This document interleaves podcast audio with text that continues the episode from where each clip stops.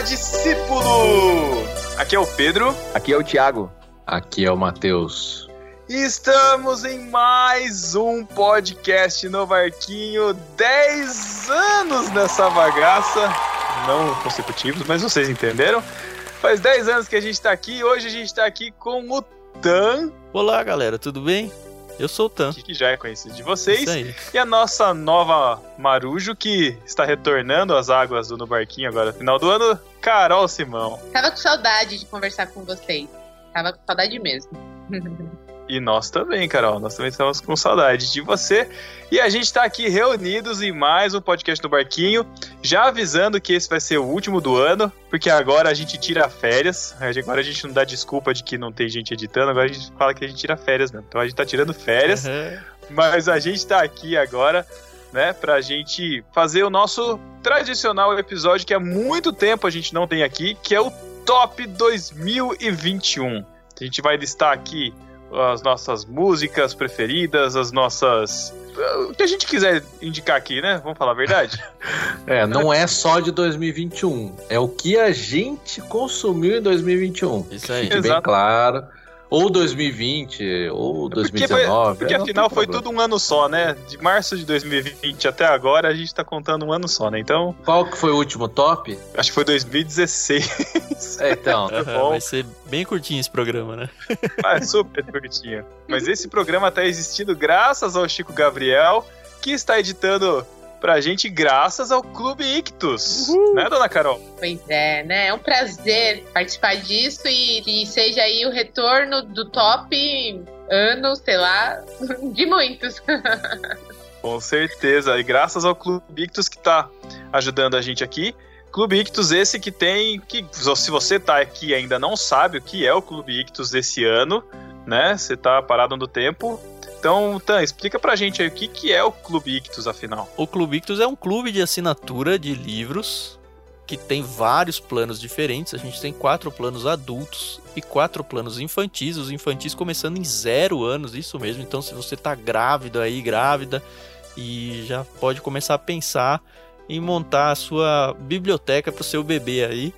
E aí a gente tem os infantis que vão até os 14 anos. E a partir daí a gente convida vocês para conhecer ou o plano Peixe Grande, que tem livros híbridos aí entre cristãos e seculares, o plano Mar, que é um livro que são livros de mistério, aventura e romance, por isso o Mar, o plano Vida, que são livros de vida cristã prática, ou o plano Bíblia, que são livros de teologia um pouco mais densa, quase acadêmicos aí. E é isso, plano. Se você tá ouvindo o NB e não conhece direito o Clube Ictus, shame on you, né? Vocês gostaram do, do nome que o Davi deu pra vocês? Amei, cara. Cubitos, eu falo várias vezes, inclusive, tenho que me segurar pra não, não errar mais. Muito bom. Muito bom. E você, se você está escutando isso daqui e quer participar do Clube Ictus, Thiago, a gente tem um cupom de desconto, né? Temos um cupom de desconto bem famoso e a gente já tem repetido aqui desde que a gente começou a nossa parceria com o Clube Ictus, que é dá, dá quanto? 15% de desconto na pr- primeira assinatura, tô certo, Tan? É isso mesmo, 15% na primeira mensalidade de qualquer um dos planos. Inclusive, se você assinar mais de um plano na mesma assinatura, você tem 15% em todos esses planos aí na primeira mensalidade deles. Beleza, hein? E o cupom de desconto é Beijo do Matheus. Já que a gente não tem feito muito o beijo do... Não temos feito, né? O beijo do Matheus e fica aí pro, pro ano de 2022 uma resolução pra gente voltar com as epístolas. Uhum. Se você quiser assinar o Clubitos, ou melhor, o Clubictus, é só colocar beijo do Matheus lá na hora de fazer o seu checkout. É, se você não sabe escrever Ictus, é I-C-H-T-H-U-S.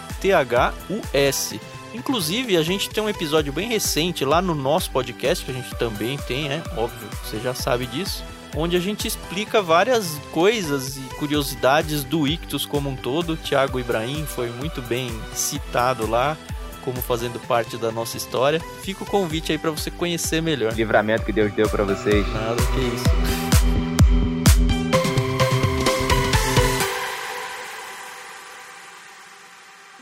Isso foi cringe.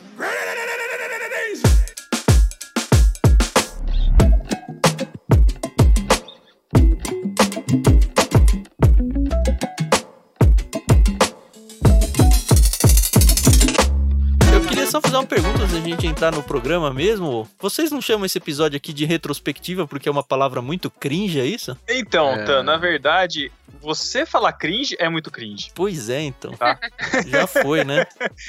Já, já foi, esse bonde já E, passou. e top é uma palavra que, a- que a juventude gosta, né? Ainda Gostava. É né? top- Porque Topperson. desde aquela época, pô. Era. Ele foi junto com o Clubhouse, Tem é isso? só. Clu- Clubhouse foi, foi algo que existiu mesmo ou foi um delírio coletivo de uma semana, Eu gente? acho que Porque, ele existiu igual foi- aquele Google Wave, lembra dele? nossa, Google Nossa, Wave. é mesmo. Stan, Teve Google o Wave. Google Wave. está o que encontrei na Olha, ui, que beleza, hein? Eita! Senhor, Ai, fique tá quieto, falando. celular. Então, o, o- na verdade, o top eu acho que surgiu da vontade da gente ter um podcast pra indicar as coisas, e como a gente sempre falou de cultura pop no barquinho e de outros, outros itens, livros, filmes, séries e tudo mais, surgiu a vontade de ter um episódio pra gente centralizar e fazer Uhum. nossas indicações do que a gente gostou mais do ano. E aí acho que o final do ano é propício pra isso, né? Porque daí a galera tá entrando agora dezembro, é, chega recesso, e aí o pessoal também já aproveita pra, sei lá, conhecer outras coisas que a gente tá consumindo, a gente conhecer coisas dos das outras pessoas também. Legal. Eu acho que é interessante, ainda mais agora com a adição de vocês dois aqui. Primeira vez que vocês estão no top, né, Tan? Eu nunca gravei Carol, esse, é verdade. primeira vez. Então, é, essa pluralidade vai, vai acrescentar muito esse episódio. Quero começar aqui. Vamos puxar o, o patrão? Vou começar pelos top livros, pode ser? Se você não gosta de que- livros, pule pra uma hora e trinta de programa. Vai ser, vai ser NB 2021, parte 1, livros. É. A parte 2 sai em dezembro.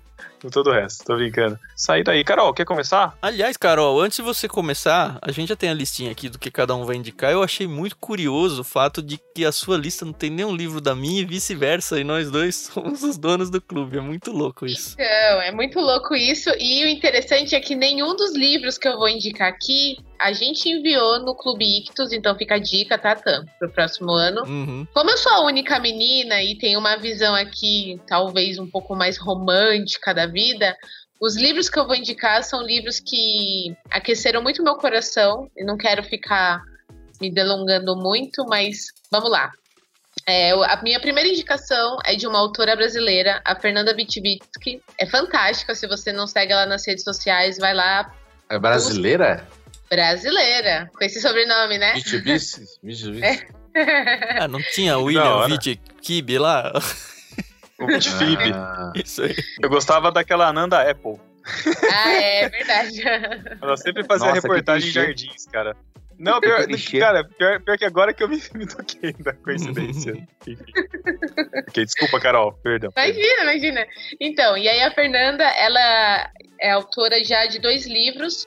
E eu já tive a oportunidade de ler os dois livros dela, mas esse, as primeiras quatro estações, ele é voltado para mães de primeira viagem. Então ele é focado mais para o público feminino mesmo e conta é, as, principalmente as experiências dela, mas quem é mãe vai se enxergar muito ali.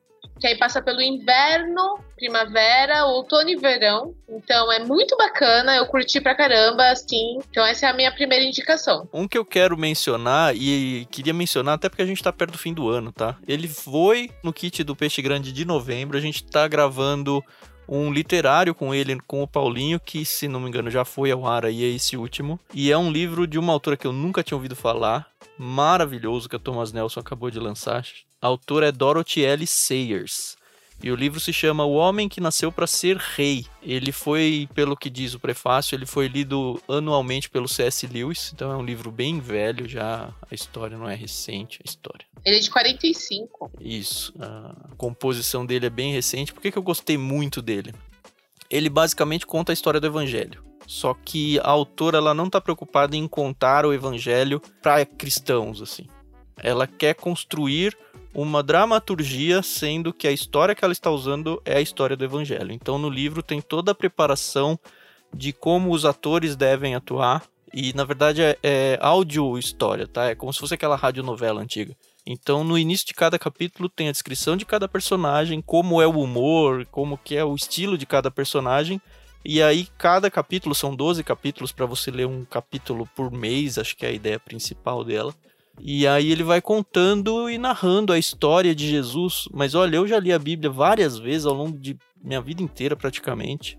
E eu nunca na minha vida tinha visto um negócio tão envolvente. O evangelho para mim nunca fez tanto sentido como foi com esse livro, viu? Maravilhoso. Fica a dica aí pra quem quiser. Caraca. e como a gente tá perto do Natal, o tema vem à mente e é muito gostoso de ler, assim, flui, que é uma beleza aí. Esse livro saiu recente? Saiu agora, acabou de ser lançado. Ah, porque eu vi o, no Brasil, né? umas pessoas comentando. esse Não, ele é aí. muito, muito, muito, muito bom. Assim, eu acho que realmente vai se tornar um grande clássico no Brasil. Aí. E se você tá curioso, escuta o literário lá no irmãos.com. Não dá pra dizer que vai dar spoiler, né? Porque, enfim, é a história do evangelho.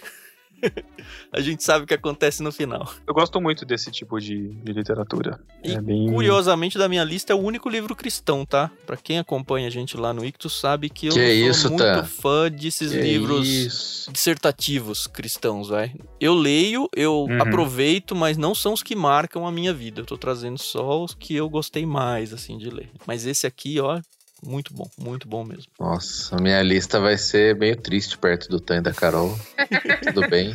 Com Eu li- certeza, eu, a minha tive também. Uma, li- eu tive uma literatura aqui muito profunda, que é uma HQ, porque o Pedro colocou na mesma categoria livros e quadrinhos, não sei porquê, fica um. Porque antigamente aí. tava assim nas nossas listas antigas, cara. É só repetir. Então, o erro tá sendo repetido, mas tudo bem. Aí eu tenho que diminuir minha lista. É, Eu tava relendo, na verdade, esses dias aí, é o Superman, o Red Sun. Red Que é Sun é Filho Vermelho, né? Que é o do. Quando É, o ele, Filho ele Vermelho. comunista, né? É, É, ser Sol Vermelho, né? É, eu não lembro como é que é em português, não. É o Mas Entre a é Cruz e a Espada, não é? comunista. A foice e a espada. Entre Entre a foice foice e a o espada. martelo. É, Entre Entre a a Cruz e o foice e Martelo. Não, é verdade. É isso aí. Eu já li esse Cacau- quadrinho Cacau ficou faz mais de agora, 10 anos já, o Matheus. É muito legal, meu. Muito legal. É, ele conta a história se o Superman tivesse caído na União Soviética. Basicamente é isso e o que teria acontecido, os valores dele, né? Então, uma realidade alternativa, um... é uma coisa que sempre teve nos quadrinhos, né? Agora o pessoal tá descobrindo os universos paralelos, né? Que o pessoal inventa Uhum. pra ganhar dinheiro, né? Contar a Chamado história. multiverso ou outras coisas. É, Esse, é. aí é, esse aí é antes ou depois do Rainbow Sun? Ai, essa, tudo bem. É, mas é antiga já essa história e mas é muito bom assim, vale muito a pena quem ainda não leu hoje em dia leia quem gosta de quadrinhos, né? Óbvio, Hum. mas é, é muito bem feito, né? É, E tem que lembrar que ele é ambientado na Guerra Fria, né? Não na, Na Guerra Fria. na Rússia de hoje. Então É, tem que- toda uma questão política muito legal envolvida mesmo. sim, sim, é, cita Stalin, cita, enfim, tem várias referências lá nos Estados Unidos, né? Tem uma animação que eu acho que tá na HBO, mas eu não assisti ainda pra Faz criticar, falando que tá diferente do quadrinho. Pra criticar, ótimo. Muito bom. Falando em história do século XX, eu já tinha recomendado, falado que eu tinha lido né, na, naquele episódio lá com o Iamarino. E eu queria recomendar a trilogia O Século, que são três volumes do Ken Follett. Eternidade por um Fio, Queda de Gigantes e Inverno no Mundo. Que ele passa por toda a história do, do século XX, das duas grandes guerras, ou a Grande Guerra, né? Guerra Fria e tudo mais, assim, é bem legal. São três calhamaços gigantescos. Mas vale muito a pena ler, cara. Você fica preso no livro mesmo e quer chegar logo pra ir pro próximo livro pra ver o que vai acontecer. Por- até porque, por você já ter meio que o background do que aconteceu, né? Meio que você tem- quer saber como que os personagens se encaixam naquele background. É bem legal. Eu não li quase nada esse ano, assim. Até tem um livrinho que a gente costuma ler aqui pra fazer nossos devocionais. Eu preciso até pegar. Não sei se eu acho online. Chama Meditações Diárias. É bem legal, mas é só uma, uma pontuação, tá? Se eu coloco o link aqui. Mas o que eu li mesmo, que eu aproveitei até minhas férias pra ler, assim, eu não sei se eu tô. Não sei se é por conta da pandemia, das minhas ansiedades, enfim, eu não tô conseguindo ler coisas muito, muito sérias, muito densas, assim. Então eu, eu comecei a ler há muito tempo atrás, aí resgatei lá meu, meu Kobo, que é o Kindle que era da Livraria Cultura, que nem sei se funciona ainda mais, mas o meu aparelhinho funciona e tá lá o livro. Eu li O Jogador Número 1. É Tem o filme ver no, no HBO Max. É, o filme é- é- são muito diferentes, tá? O livro, sempre o livro é muito mais completo e tal, e a história é, é ligeiramente diferente. Foi muito legal, assim, ver no livro é uma, é uma história de um, um futuro daqui, acho que uns 20 anos, é 2045, 2043, uma coisa assim, onde tá todo mundo basicamente falido, assim, né? As pessoas vivem em pilhas de containers, assim. Só que todos eles têm um headset, né? De realidade virtual. Olha aí o metaverso aí do Zuckerberg aí, né? Prometendo. Mas aí as pessoas vivem conectadas nesse mundo pa- paralelo que chama Oasis. E aí as pessoas se relacionam lá, é como se fosse um grande jogo online. As pessoas fazem o que quiserem lá e passam o dia todo nesse jogo. E o criador, que é um Steve Jobs da sua época, ele que criou esse mundo e ele morreu e deixou a sua herança para quem conseguisse achar os easter eggs dentro do jogo, né? Quem achasse ia levar toda a fortuna dele. Só que tudo, os, todos os easter eggs são baseados em cultura pop dos anos 80, anos 90. Então, pra gente que, que viveu essa época, assim, a gente vê muita referência musical, de filmes e então, assim, é, é um, é um livro feito pra virar filme, tá? O livro foi encomendado pra isso, inclusive. Dá pra perceber que é um livro encomendado, mas é um livro muito gostoso de ler. Eu curti muito o filme dele, viu, Pedro? Muito legal mesmo. Várias referências de coisas que a gente realmente Sim. consumiu na, na minha infância e juventude. Foi muito legal. O livro é, é muito mais, tá? É Vou- muito vou mais. atrás, vou é, bem, é bem mais denso. A história é ligeiramente diferente. Uhum. Tem algumas mudancinhas assim, mas é, mas é bem legal. Comprei ele no, no Kindle e não li ainda. Porque é meio grande, né? E- É. grande, eu tava com preguiça. Mas, ma- mas, dá, mas dá tranquilamente pra você ir lendo aos poucos, sabe? E esse ano saiu o jogador número 2, que eu tô começando a ler, mas a leitura tá meio. ah, tá em, tá em, tá, não, não não engrenou ainda, então é tudo bem devagar mesmo. E parece que vai sair filme também. É, isso aí tem cara de ser meu primeiro também. amor 2, né? O jogador número Meu primeiro amor 2 é ótimo, né, cara? Então deixa eu falar um aqui, já pra tirar da lista, que é um livro que só tem em inglês. Fica aí a dica pras editoras, né? Porque não tem no Brasil. É um livro crente. É um livro que chama Man Up, que é tipo vire homem, né? Tradução livre. Ela vem o Matheus com indicação de coach. Ainda bem que você, ainda bem que você leu, né, Matheus? É um livro cristão, né, que fala dessa busca de retomar o papel do homem na sociedade, né? Então, Uhum. busca pela masculinidade. Aí ele coloca os contrapontos, né? O que, que é colocado como masculinidade hoje, o que está sendo tirado da masculinidade. E ele também coloca muito Bíblia, assim, né? Muitas referências bíblicas. É um livro bem legal. Eu não sei porque não tem em português ainda. Eu Não sei se é um tema cancelável, né? Porque Com certeza. É, hoje em dia. é, porque ele fala muito essa questão do papel do homem e do papel da mulher, né? Mas, óbvio, Qual é, o- é o autor. Matheus? Jeffrey Hammer. Não, é um cara, acho que é o único livro desse cara aqui, pra falar a verdade. Não era um cara que eu conhecia. Então fica aí a dica. Você não vai conseguir ter acesso, então não sei porque que eu dei essa dica, mas enfim. Se você estiver nos Estados Unidos, pode pra comprar o dizer- livro. Só pra dizer que ele lê em inglês. Ui. É, pior que eu ganhei do meu amigo que mora lá, né? Então. Tem um que eu queria indicar também, que é um do Emílio Garófalo Neto, que é o Peso das Coisas, que é um livro muito legal. Não é um livro cristão, apesar do Emílio ser um pastor presbiteriano, um dos melhores que a gente tem no país. Um dos melhores. Tem Emílio uma Garófalo. escala de pastores. Emílio presbiterianos. pra mim, é um dos melhores pregadores que tem. Tem um Brasil, ranking. cara. Não, na minha opinião. Pegado. De onde que ele é, É, Thiago? e o livro, acho que de Brasília. O livro, ele, ele é passado em viagens. Eu achei isso muito legal, porque assim, quem gosta de viagens vai se identificar muito. Ele, inclusive, demonstra no livro que ele é um grande conhecedor de aviação, inclusive. Tem várias referências de aviação. Explica algumas coisas no livro e vai se passando, né? Vão, vários contos, um casal que tá viajando vai contando durante a vida. É bem legal, cara, o livro, bem, bem maneiro, assim. Claro que você aprende coisas, né?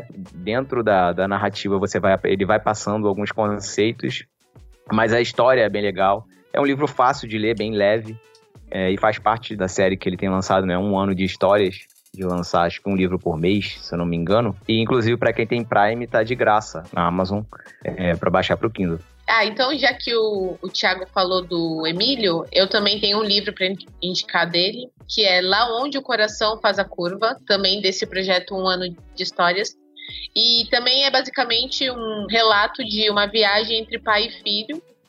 E é muito legal, é sensacional. Eles pegam um carro e eles vão atravessar uma área do litoral brasileiro até chegar em Santos, ou até é, saindo de Santos para passar pelo litoral, enfim.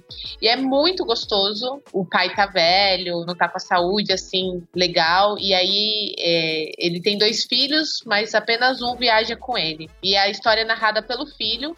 E é fantástico, maravilhoso. Aliás, do Emílio Garofalo Neto, foram poucos os livros que eu não gostei. Então, mas esse lá onde o coração faz a curva foi o meu favorito. Então também fica aí minha indicação. No seu ranking, o Emílio está aonde? Então, eu Dos nunca melhores pastores presbiterianos do Brasil? eu nunca ouvi uma meditação dele, então eu não Eu, eu falei de pregação. Inclusive, uma recomendação aí: coloquem Editora Fiel Emílio Garófalo. Vocês vão ver uma pregação que ele tem, filtro solar. É Assistam tipo aí. aquela do Bial, assim, usem filtro Do- solar. Então, exatamente, isso é bem legal, porque não. Quando não a gente recebia vídeo por e-mail, né, meu? Nossa. É, usei muito esse vídeo em treinamento, inclusive na época que eu ministrava treinamento, eu usei muito esse, esse E livro. tá enchendo o saco esse- do Matheus Coach, é isso. Não, eu me libertei dessa vida. né? E hoje eu, eu fico TikTok. pensando, por que eu não segui. Por que eu não segui o conselho do cara? Eu devia ter realmente usado mais filtro solar mesmo. Hoje aos 35, a idade vai começando a, a cobrar da pele. É, tem um jeito de resolver isso aí, é não sair no sol, igual eu faço. É, e usar filtro solar. Bom, acho que eu posso mencionar alguns livros aqui. Não é segredo pra ninguém que eu leio bastante clássico, né? Mas antes de entrar nos clássicos que me marcaram agora, eu quero destacar um quadrinho que eu li. E não foi exatamente na pandemia, foi um pouco antes, mas é que ele é muito marcante. É o Chico Bento. Arvorada chama. É naquela coleção. Olha aí, de- Chico. Homenagem ao Chico. Pois é, então. Sabe aquela coleção da, do Maurício de Souza que eles pegam os personagens e aí eles dão o personagem pra algum outro quadrinista que não é o Maurício de Souza pra ele construir uma história em cima daquele personagem? Eu tenho quase todos dessa Então. série aí, muito legal. Se você não tem esse do Chico Bento, ele é uma capa de um IP amarelo.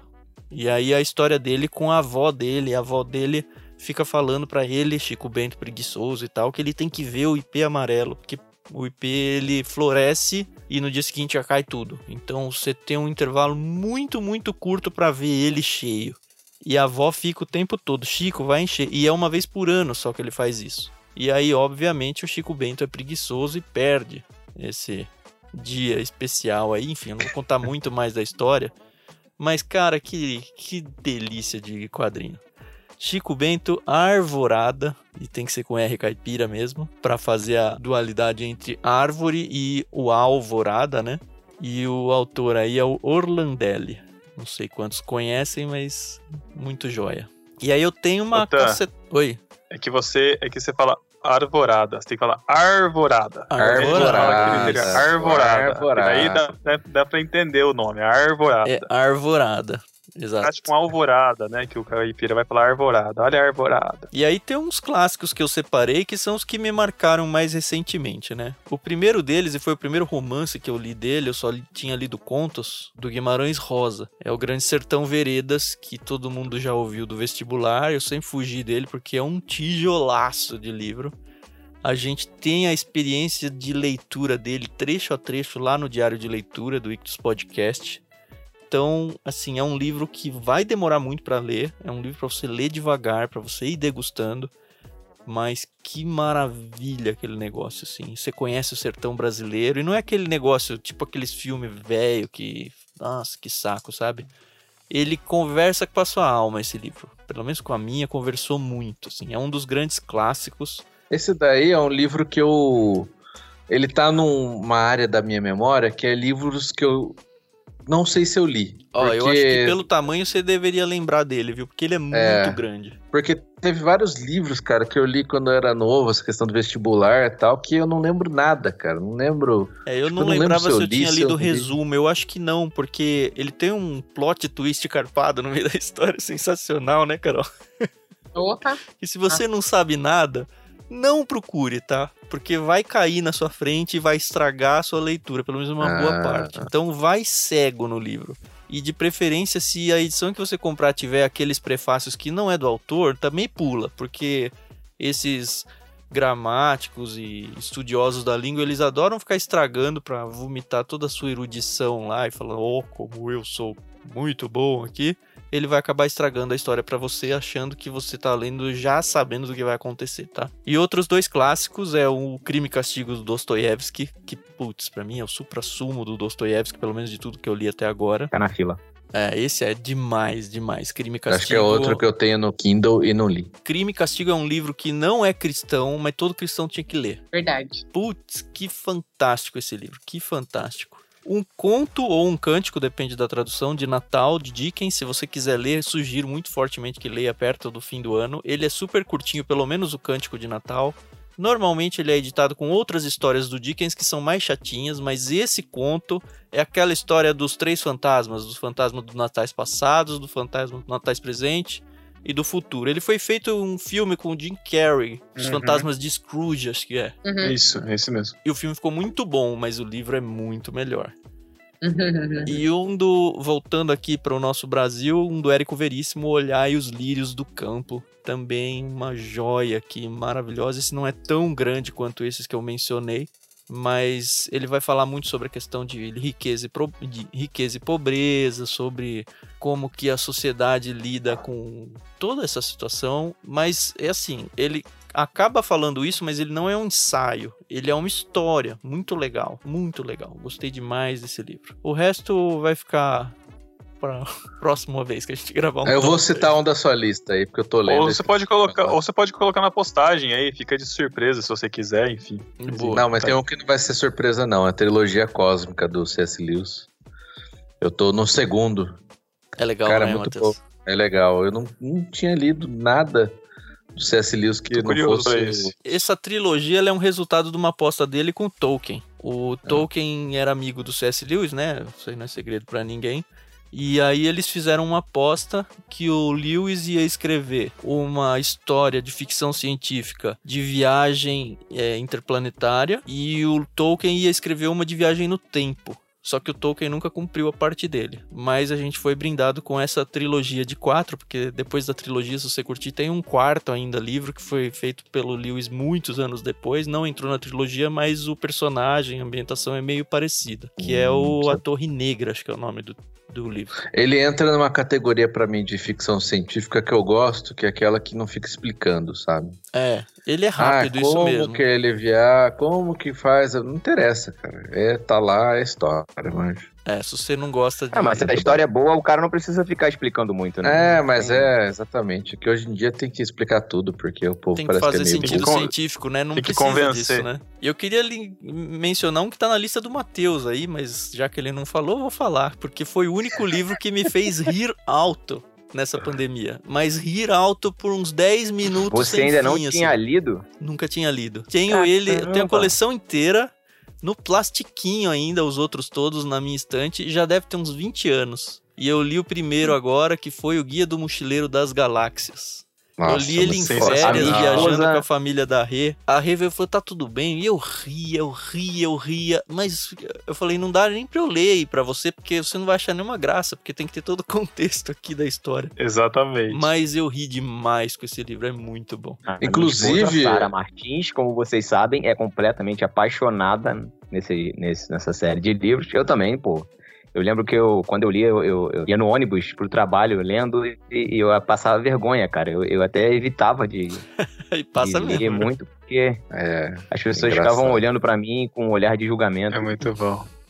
esse, o, o primeiro eu li faz muitos anos, aí esse ano eu tô lendo os outros, né? Eu já ouvi dizer que os E- outros é meio mais ou menos. Não sei. É, não, o primeiro é o melhor mesmo. Pelo menos eu tô no terceiro, né? Então não sei os Eu li até o segundo, gostei bem do segundo, da parte do restaurante lá, mas Ah, é também muito- não preciso continuar lendo. Gostei bastante, que eu acho que é uma das coisas que se materializou bem no filme, né, que teve do, do Mochileiro, são as portas que suspiram. As Ah, portas é da nave, né? É, é. Que suspiram. Aham, cara. É, é- é é demais isso. Porque, Cara, eu gostei do filme, as pessoas reclamaram Porque- dele. É, eu gostei então, também. na hora que você tá lendo, você imagina, né? Mas na hora que você tá lá, de repente, você não tá esperando, né? Aí de repente a porta abre. Ah... É. Cara, é muito bom. Uma série que até entrando, cortando o assunto do. Acho que o Tan colocou. Eu não sei, alguém tinha colocado a série do Loki, que eu tô assistindo, ela me lembra um pouco o guia. Tem umas Tem coisas o que, muito... sim. Principalmente o começo, que é a, bu- a Exatamente, burocracia da, da TVA, a coisa muito meio nonsense. É, o TVA, E- né? A própria TVA é meio... TVA. É, a Uhum. TVA é, muito... é, é bem humor britânico a TVA, né, cara? Você tem que passar pelo, pelo desintegrador, se tiver alguma coisa errada aqui, você simplesmente some. Tipo, como assim, né? Tem que andar É. na fila sendo que ninguém Aí você tá lá. fala, né? tem, Tem que ninguém na suas fila, falas. Você assina suas Cara, falas, aí o- você fala e tem mais um papel pra você imprimir. É bem, é muito humor britânico isso. O, o guia do, do Mochileiro das Galáxias, é, não tem como você reclamar que ele não explica nada pra você. Primeiro, por ser de humor. E segundo, porque ele, no início do filme, lança o gerador de improbabilidade infinita. Então, Isso. meu amigo, se você acredita num gerador de improba- improbabilidade infinita, você vai acreditar que qualquer coisa pode acontecer. Então, tu entra no livro e compra a história. É muito maneiro isso. Na pandemia eu consegui ler um pouquinho e consegui ler o- mais um livro do Jô Soares, que eu gosto muito dele. O Xangô de Baker Street, também é um livro muito bom. Josuado. Esse aí é o que, que tem Se o polidáctilo, Thiago? Não, esse ambienta no Rio, de, Rio, no Rio Antigo. Eu acho Ah, isso não, o bem legal. polidáctilo é outro dele. É o homem que matou Getúlio É o Vargas. É, bom Homem também. que Matou Getúlio Vargas, que eu tô no meio, tô na metade também, exatamente. Tô na parte do naufrágio. Mas enfim, Eu o Notas da Xícara chato. Maluca, de N.D. Wilson, que é sensacional também. Indicaram isso pra É, gente, um livro, não foi cara, no é- Conversa de Peixe Grande, Carol? Sim. É um, Cara, é um livro totalmente, assim, é, é xícara maluca, aquela xícara maluca do parque mesmo, né? E o livro é exatamente aquilo ali, cara. É tipo, ele te pega pela mão e vai fazendo um monte de reflexões e perguntas loucas que vão fazer sua cabeça entrar em parafuso e você, caraca, eu nunca tinha pensado nisso, mas ao mesmo tempo, pô, mas não tem resposta pra isso. Mas ao mesmo tempo, enfim, é um livro muito maneiro, cara. Vale a pena. E pra não dizer que eu não citei o Tim Keller, Pé na Era do Ceticismo, que é genial. Genial. Genial. Acho que eu acho que todo cristão tinha que ler esse livro para Mas é genial é, mesmo. É meio que uma introdução, é meio que uma introdução à apologética, né? Te, te dá várias ferramentas para você responder questões que, que comumente fazem, questões básicas que comum- comumente fazem. E o livro Encontros com Jesus que eu reli no ano passado, que é um livro sensacional. É genial Também. mesmo, eu vou insistir nessa do, do Matheus. É, é. Toda vez que alguém Não, fala cara, Fé na Era genial, do Ceticismo, Fé na Era do Ceticismo é um bom livro do, do Keller, cara. Acho que. Sim, sim. Ah, é eu acho que bom vale a é pena genial? muito ler. Passa na frente dos outros, é isso que eu tô falando. Passa na frente dos, Aham. dos outros. Quando Não, você tem a toda vez do que alguém Keller aí, fala genial, pode passar Thiago, na frente dos outros. é, eu lembro de um vídeo que eu vi do Ariano Suassuna, que ele tá criticando um- uma notícia num jornal dizendo que o Chimbinha do Calypso é genial. Deus me livre. A Calypso é a verdade do povo brasileiro. O Chimbinha. O Chimbinha é um guitarrista genial. Olhe, eu sou um escritor brasileiro. A língua portuguesa é meu material de trabalho. Se eu gasto um adjetivo como genial com Chimbinha, o que é que, o que, é que eu vou dizer de Beethoven? Né? Tem que inventar outra palavra, né? Esse livro da, da Era do Ceticismo é muito bom. Inclusive, eu até recomendo para quem quer é, falar um pouco sobre questão de ciência, evolução frente à fé. Pega esse livro, dá uma lida, cara. Não vai nessa de Adalto, não. Tá, lê esse daí. É, que eu que quero é pedir desculpa aí o, o nosso setor de censores aí por, por eu ter usado indevidamente a palavra. Me, me, me perdoem, por favor, e não, não, senão não, daqui não a pouco vão me, falar que melhor. suas piadas são geniais também. não me, canse- não me cancelem, melhor, não me cancelem. Pelo amor de Deus. Deixa eu encerrar então as minhas indicações. Mais dois livros de menininha que me fizeram chorar demais, tá? São livros muito tristes, mas muito fofinhos. O primeiro é o Primeiro Último Beijo, da Ellie Harris. Anota aí, Pedro. Não. Assim, é uma, é uma história bem bonitinha. É a história de um casal que se encontra pela vida e quando decidem ficar juntos, a vida acontece. E o outro é Antes de Partida, Colleen Oakley. E também é a história de uma moça, a Daisy, que descobre que tem um câncer terminal e quer resolver todos os problemas da vida dela e do marido e da mãe e dos amigos antes de partir. E assim, são histórias bem rápidas. É, eu li talvez em duas, três noites no Kindle, mas que me levaram às lágrimas. E não me julguem por isso. é, só pediram aí. Eu li muita coisa, mas esses foram os que me fizeram assim minha cabeça. Ah, tá, isso é diferente. Ô, Carol, como é que é, como é que é esse o primeiro último beijo, como é que é a história? Primeiro e último beijo é um casalzinho, a, é a Molly e o Ryan. Eles se conhecem na adolescência e aí eles primeiro se tornam amigos, depois conforme eles vão amadurecendo e cada um vai para sua vai pro seu canto, aí eles se reencontram, ficam juntos, depois eles se afastam e aí vão ficando mais velhos, aí voltam. E aí acontece uma situação aí E- que Depois que eles se unem, a vida acontece. Foi o que você falou. isso. Você contou a minha história com a Sara, praticamente. Ó, deu um livro, hein? Ai, Ah. mas olha, eu, Mas é um livro espero- genial, Thiago. Eu espero que o final não, não se repita na sua vida com a da Não, para. Não, não vou nem ler, não.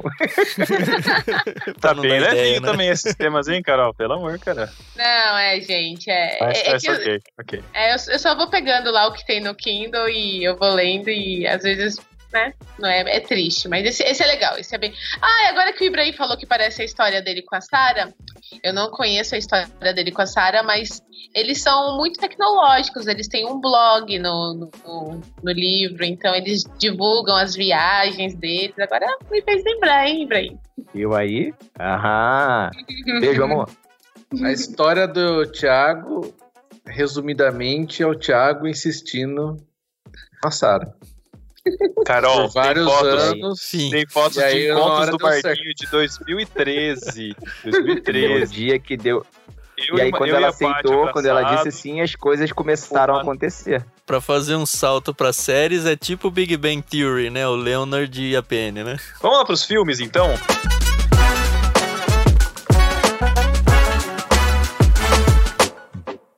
Querido presidente Bolsonaro. Não. Presidente Bolsonaro. Não. Bolsonaro. Aqui quem fala é ela, a Pathfinder. Deixa eu começar, eu tenho só duas recomendações aqui. É, a primeira delas é Between Two Ferns, que é sensacional, Netflix. Um filme que eu vi semana passada com a Sara. E fazia tempo que eu não gargalhava assistindo um filme. O filme é sobre um entrevistador, um cara que tem um programa de entrevistas, só que ele tem um programa de entrevistas numa TV comunitária. E o programa, ele é um programa de, de entrevista, ele é louco. Tipo, o maluco é simplesmente fora da caixinha, vamos dizer assim. Não, eu já ouvi É. falar disso daí, tá na minha lista pra, pra assistir. O outro filme é um documentário biográfico que chama Quincy, que é a história do Quincy Jones, o produtor musical do, do Michael Jackson. Uhum. É, Ele, é- ele é mais conhecido, é famoso realmente por isso, mas o cara fez muitas outras coisas, é um músico é, incrível, um cara visionário, vale muito a pena assistir. Inclusive, pra quem assistiu The Office. Eu ia é, puxar isso, eu tava tentando Parks lembrar o nome dela. É, ele é pai da, da Rashida Jones, né, que faz a Karen, né, do The Office. Karen, Pai, que pai é de o- verdade? Pai de É, verdade. Ele é pai dela. E, Ah, e ela parece. Ela é uma das, das produtoras e organizadoras do, do documentário. Muito bom, cara. Muito Não bom. Olha sabia dessa, só. não. Só sabia Pois que é. o Quincy Jones tinha feito We Are the World. E que era do Michael Jackson, né? Eu quero dar duas indicações aqui. Eu tô muito mal de lembrar de filme, assim. Não quero ficar falando de filme de herói também, porque, né, tá muito batido, mas são Tá dois. muito ruim Um que eu, filme de herói. eu não terminei de assistir um deles, tá? Mas eu tô achando muito legal a premissa, assim. E é um filme meio brasileiro, apesar de não ser, mas é, porque parece todos aqueles anúncios de cultura, tal, tudo no começo.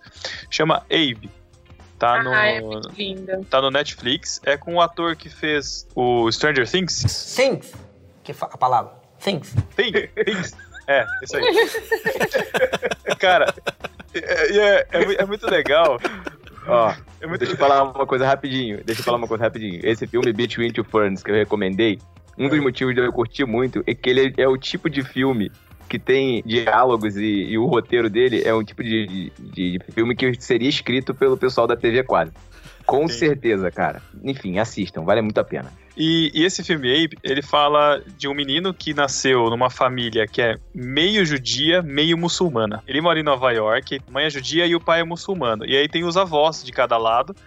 E ele tá chegando na idade de, de ter o bar mitzvah dele, né? Ele vai fazer 13 anos e cada um quer puxar pro sardinha pro seu lado. Ele, ele quer seguir um pouco de cada um. Então, uma hora ele quer fazer, ele quer jejuar, a outra hora ele não quer comer carne de carne de cordeiro, carne de porco e tal. E ele, e ele tá nessa, nessa, nessa divisão, assim, na vida dele, né? Nesse conflito. E é um filme muito legal, porque apesar de ter essa premissa do começo, ele fala de comida. E ele vai nesse, nessa confusão, ele acaba conhecendo uma barraquinha nesses, tipo food trucks, assim, mas é food truck, uma, um festival de, de, de comida, assim, de praça. Ele conhece uma barraquinha de comida brasileira. E nessa barraquinha tem o seu Jorge, que faz um dos personagens lá, e ele começa, começa a aprender a cozinhar com ele. Então começa a aprender a cozinhar mandioca, a fazer pratos brasileiros e tal. Eu não terminei de assistir o filme ainda, mas é uma premissa muito legal, um filme muito leve, assim, aí você vai vendo o você para conflito um filme dele. no meio, Pedro? Tipo, você Sabe tava quê, assistindo cara? e veio gravar? É isso? Se chama velhice. Eu não consigo, eu não- juro pra você, cara, pa- passa de um horário, eu começo a assistir filme, me dá sono, eu não consigo terminar, cara, eu durmo. Mas você Eu tá tô assistindo que muito o filme mais é séries. bom, tá legal e me deu sono, é isso? Ah, Mas todos dão, tranquilo, essa é a bem. questão. Então não, não é parâmetro. Dar sono não é parâmetro, entendeu? Uhum. E ele é todo em inglês, então assim, não é um filme brasileiro, português, né, como muitos têm preconceito.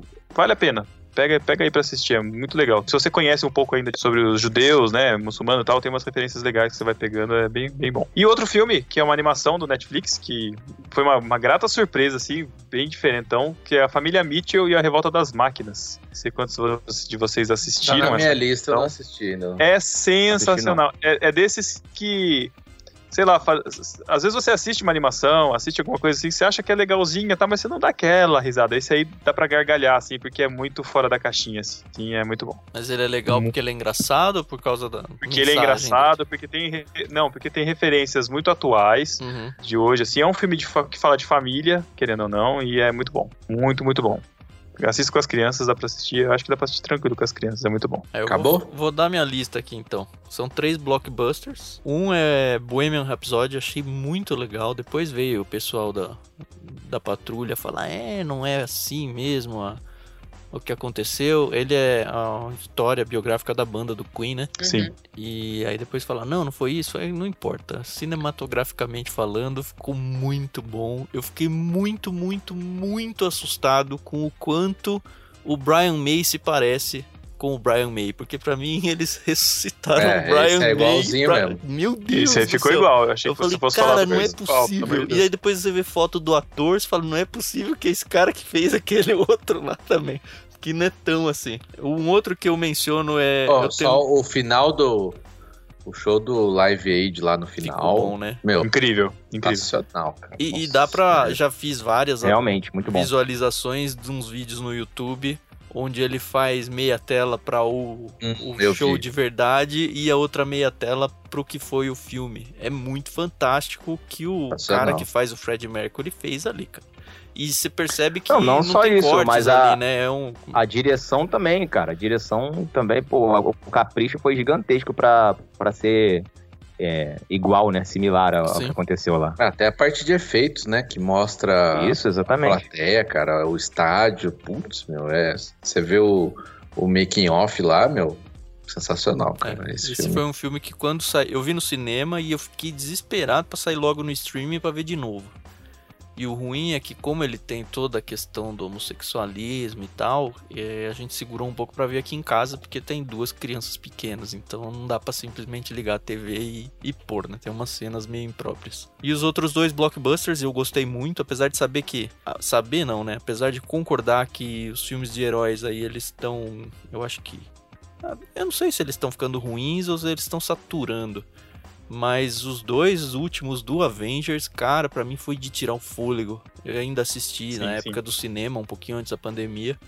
Meu Deus do céu, o que foi aquilo, sabe? Pra mim foi fantástico. Principalmente o primeiro, que Sim. acaba super down. Você fala, sério que acabou aqui, sabe?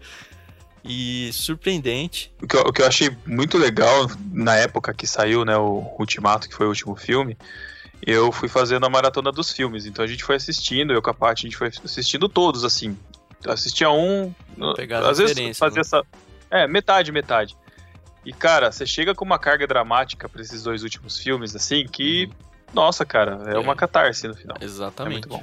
E o terceiro por conta de memória afetiva minha, né? Tem um filme antigo. é, eu tive um, um amigo na época da adolescência que leu o livro e ele ficava contando o livro pra mim. E agora eu tô com o Lucas com 11 anos e ele tem medo de filme de terror. Eu lembro que eu tinha também.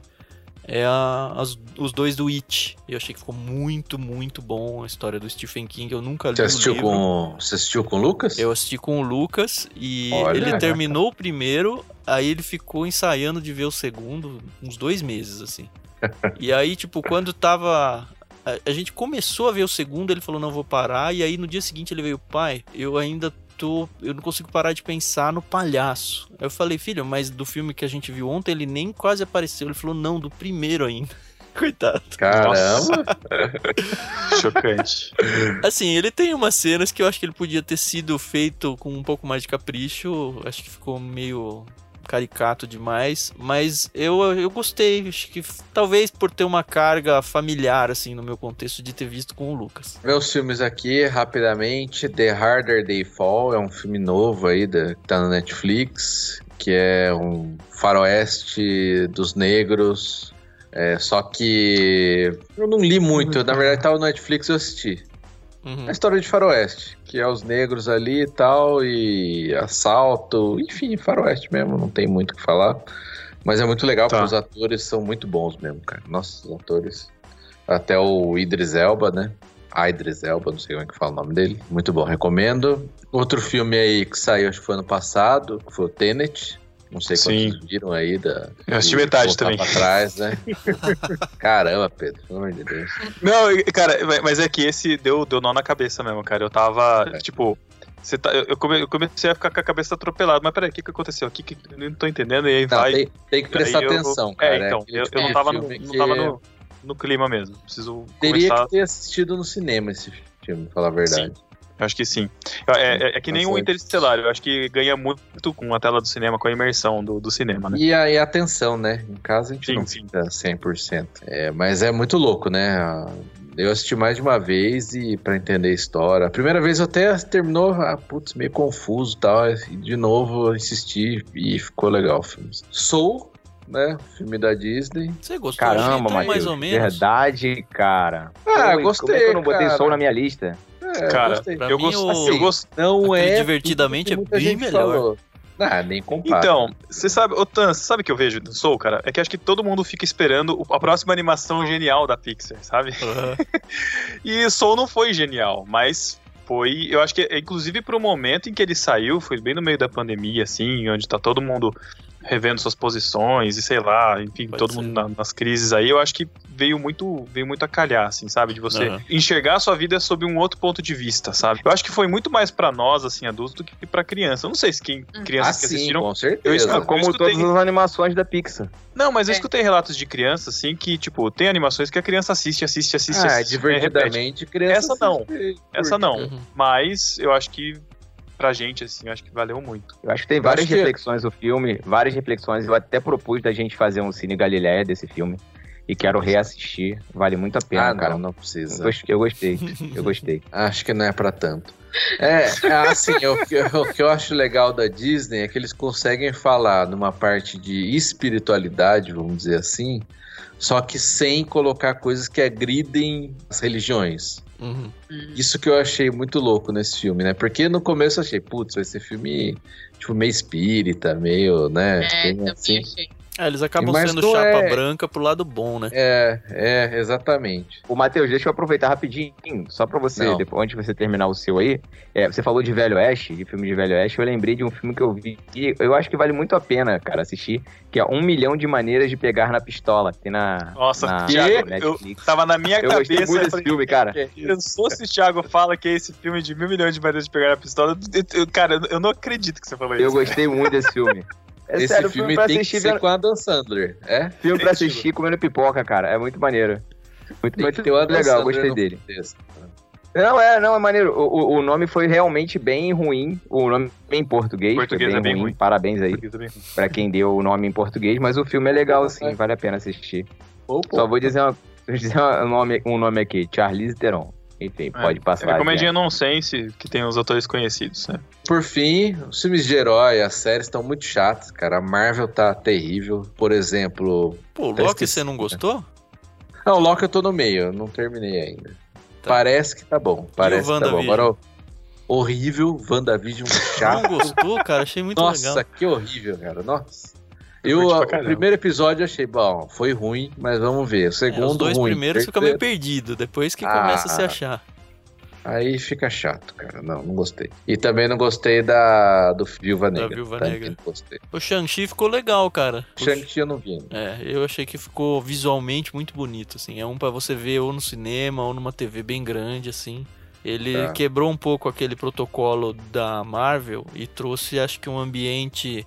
Lembra daqueles filmes estilo O Tigre e o Dragão? Tigre e o Dragão.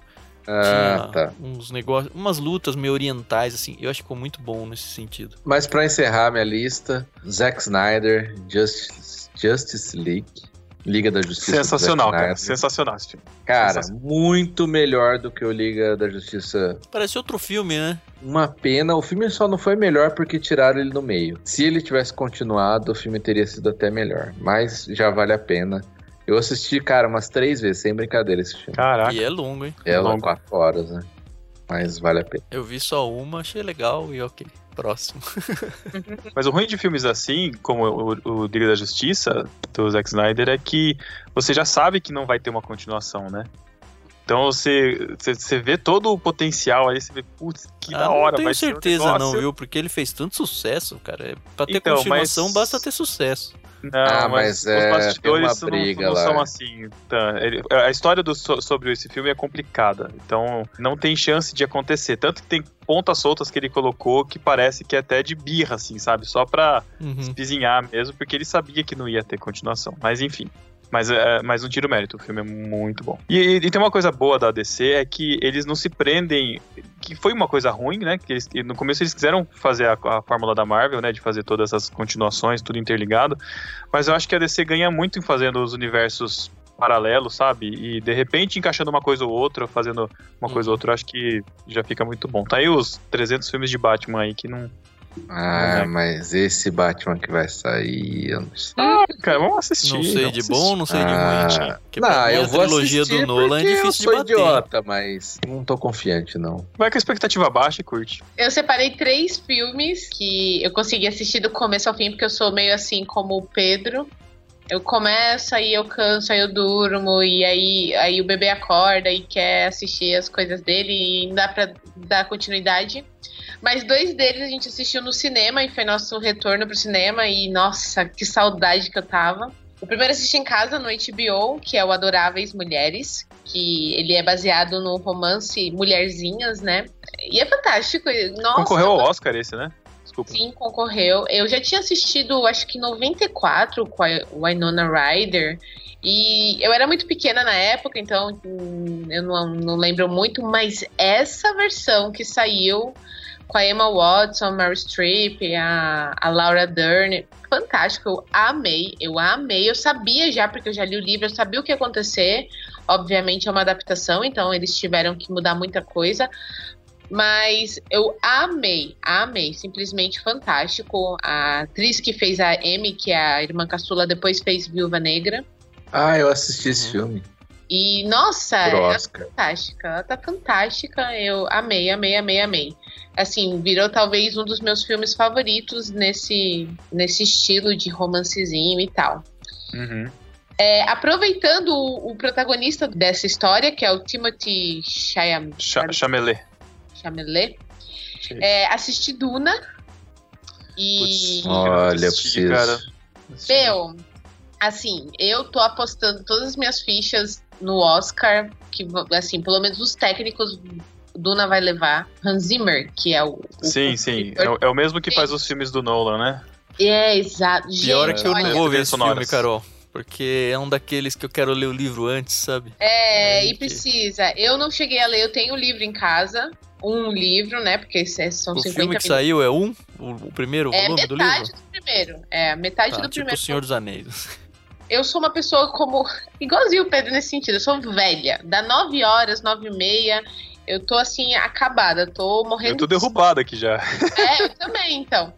E aí a gente pegou uma sessão, a gente tava sem o, o Benjamin, aí a gente pegou uma sessão que começava às 10 horas da noite. Só que é impossível você dormir nesse, nesse filme, ir no Ah, é cinema, e aquela coisa de que, putz, que saudade que a gente tava de vir pro cinema e comer pipoca, etc e tal. E foi muito bom. E a galera do cinema também tava respeitando. Empolgada. Nossa, e foi maravilhoso. Além de estar empolgado, o pessoal tava respeitando o distanciamento e com máscara e tal. E foi muito, muito, muito gostoso. Então, Duna. E a minha terceira indicação, que é um filme assim que a história, não, eu não curti assim, nossa, que fantástico. Mas também foi no cinema, então foi o Eternos. Eu gostei da história no sentido de que é um bom entretenimento. Mas, assim, muitas pontas ficaram soltas. Ainda bem que vai ter uma continuidade e provavelmente eu assistirei. Mas foi bacana, assim, foi. Eu, eu coloquei na lista porque foi mais como um retorno do, pro Dos cinema. cinemas, né? Eu assisti Eternos também. Eu, eu Tô com uma gostei. preguiça de ir no cinema. Ai, né? Tô com preguiça Eu gost- de pagar o ingresso do cinema. Então, tem Bom, eu isso, né? queria uma sessão mais, mais light nesse sentido. Eu gostei bastante de Eternos, assim, mas é, mas é sabendo que você chegando na expectativa de que, sei lá, né? Você sabe que vai que eles vão querer continuar isso daí mais pra frente. Sim. Até porque Mas era um achei, filme Eternos, né? é, pois é, Nossa. é, pois é. Mas assim, é, é bem, mas eu, mas eu gostei assim das premissas assim, de, de, de- de algumas alguns núcleos assim, eu, eu achei achei bem legal. Você tinha muito personagem pra eles contarem a história de cada um e a gente- apresentar os poderes, etc e tal, mas eu, eu curti, eu acho que valeu o ingresso. Eu dei uma cochilada bem no meio na hora que o cara vai lá pra fazenda, sabe? Não vou dar spoiler, É. mas. Dei uma Tá. cochilada naquele. Eu, eu cochilei, Carol, assistindo Mad Max, naquela parte que a mulherada vai pro deserto, Sim. no cinema. Eu, eu dormi, eu, eu cochilei, cara. Eu falei, baita ação, mas eu dormi. Então Ah, é, é, é, eu assim. É. é assim. Eu já fiquei feliz de você falar que Duna você conseguiu assistir, que aí eu, eu vou, Eu. vou animado. Porque eu sei que é duas horas e meia, eu preciso preparar. Exato. Mas Duna, Duna vale a pena, gente. Ai, Jesus. Vamos pra séries, então?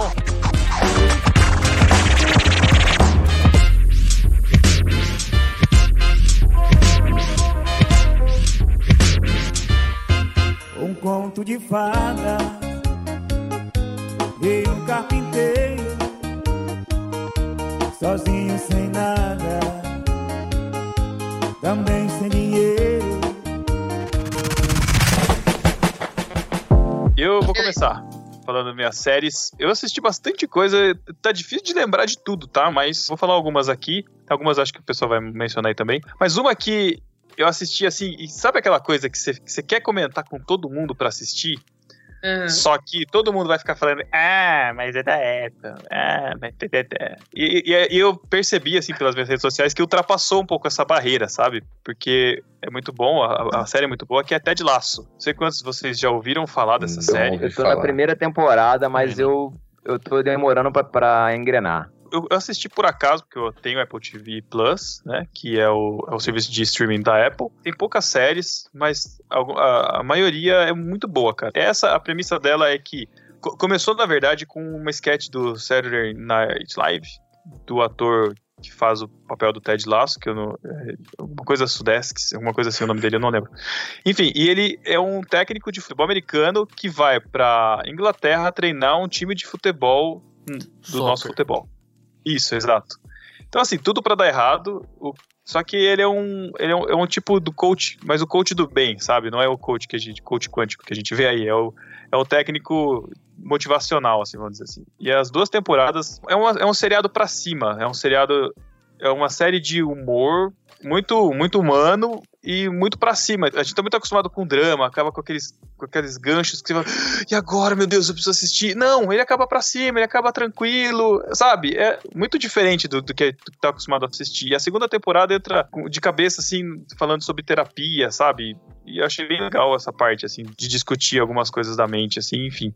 Recomendo demais, assim, acho que vale você, você testar aí, pelo menos de graça aí, testa é, pra assistir o Ted Lasso, que é muito bom. Outra que foi minha surpresa, que eu comecei a assistir o HBO Max, foi a Silicon Valley. É uma que eu já queria ter assistido, eu gosto muito de tecnologia e tal, e é uma série que fala eu de comecei e parei. Faz muito Sério, tempo, né? Matheus? Faz tempo, Cara, né? É, é, acabou, acho que em 2019 a série. É, é o tipo de série da HBO, sabe? Que É legal. Cada Eu acho que eu temporada só tem parei 10 porque episódios. Eu só parei porque na época o aplicativo da HBO era um lixo.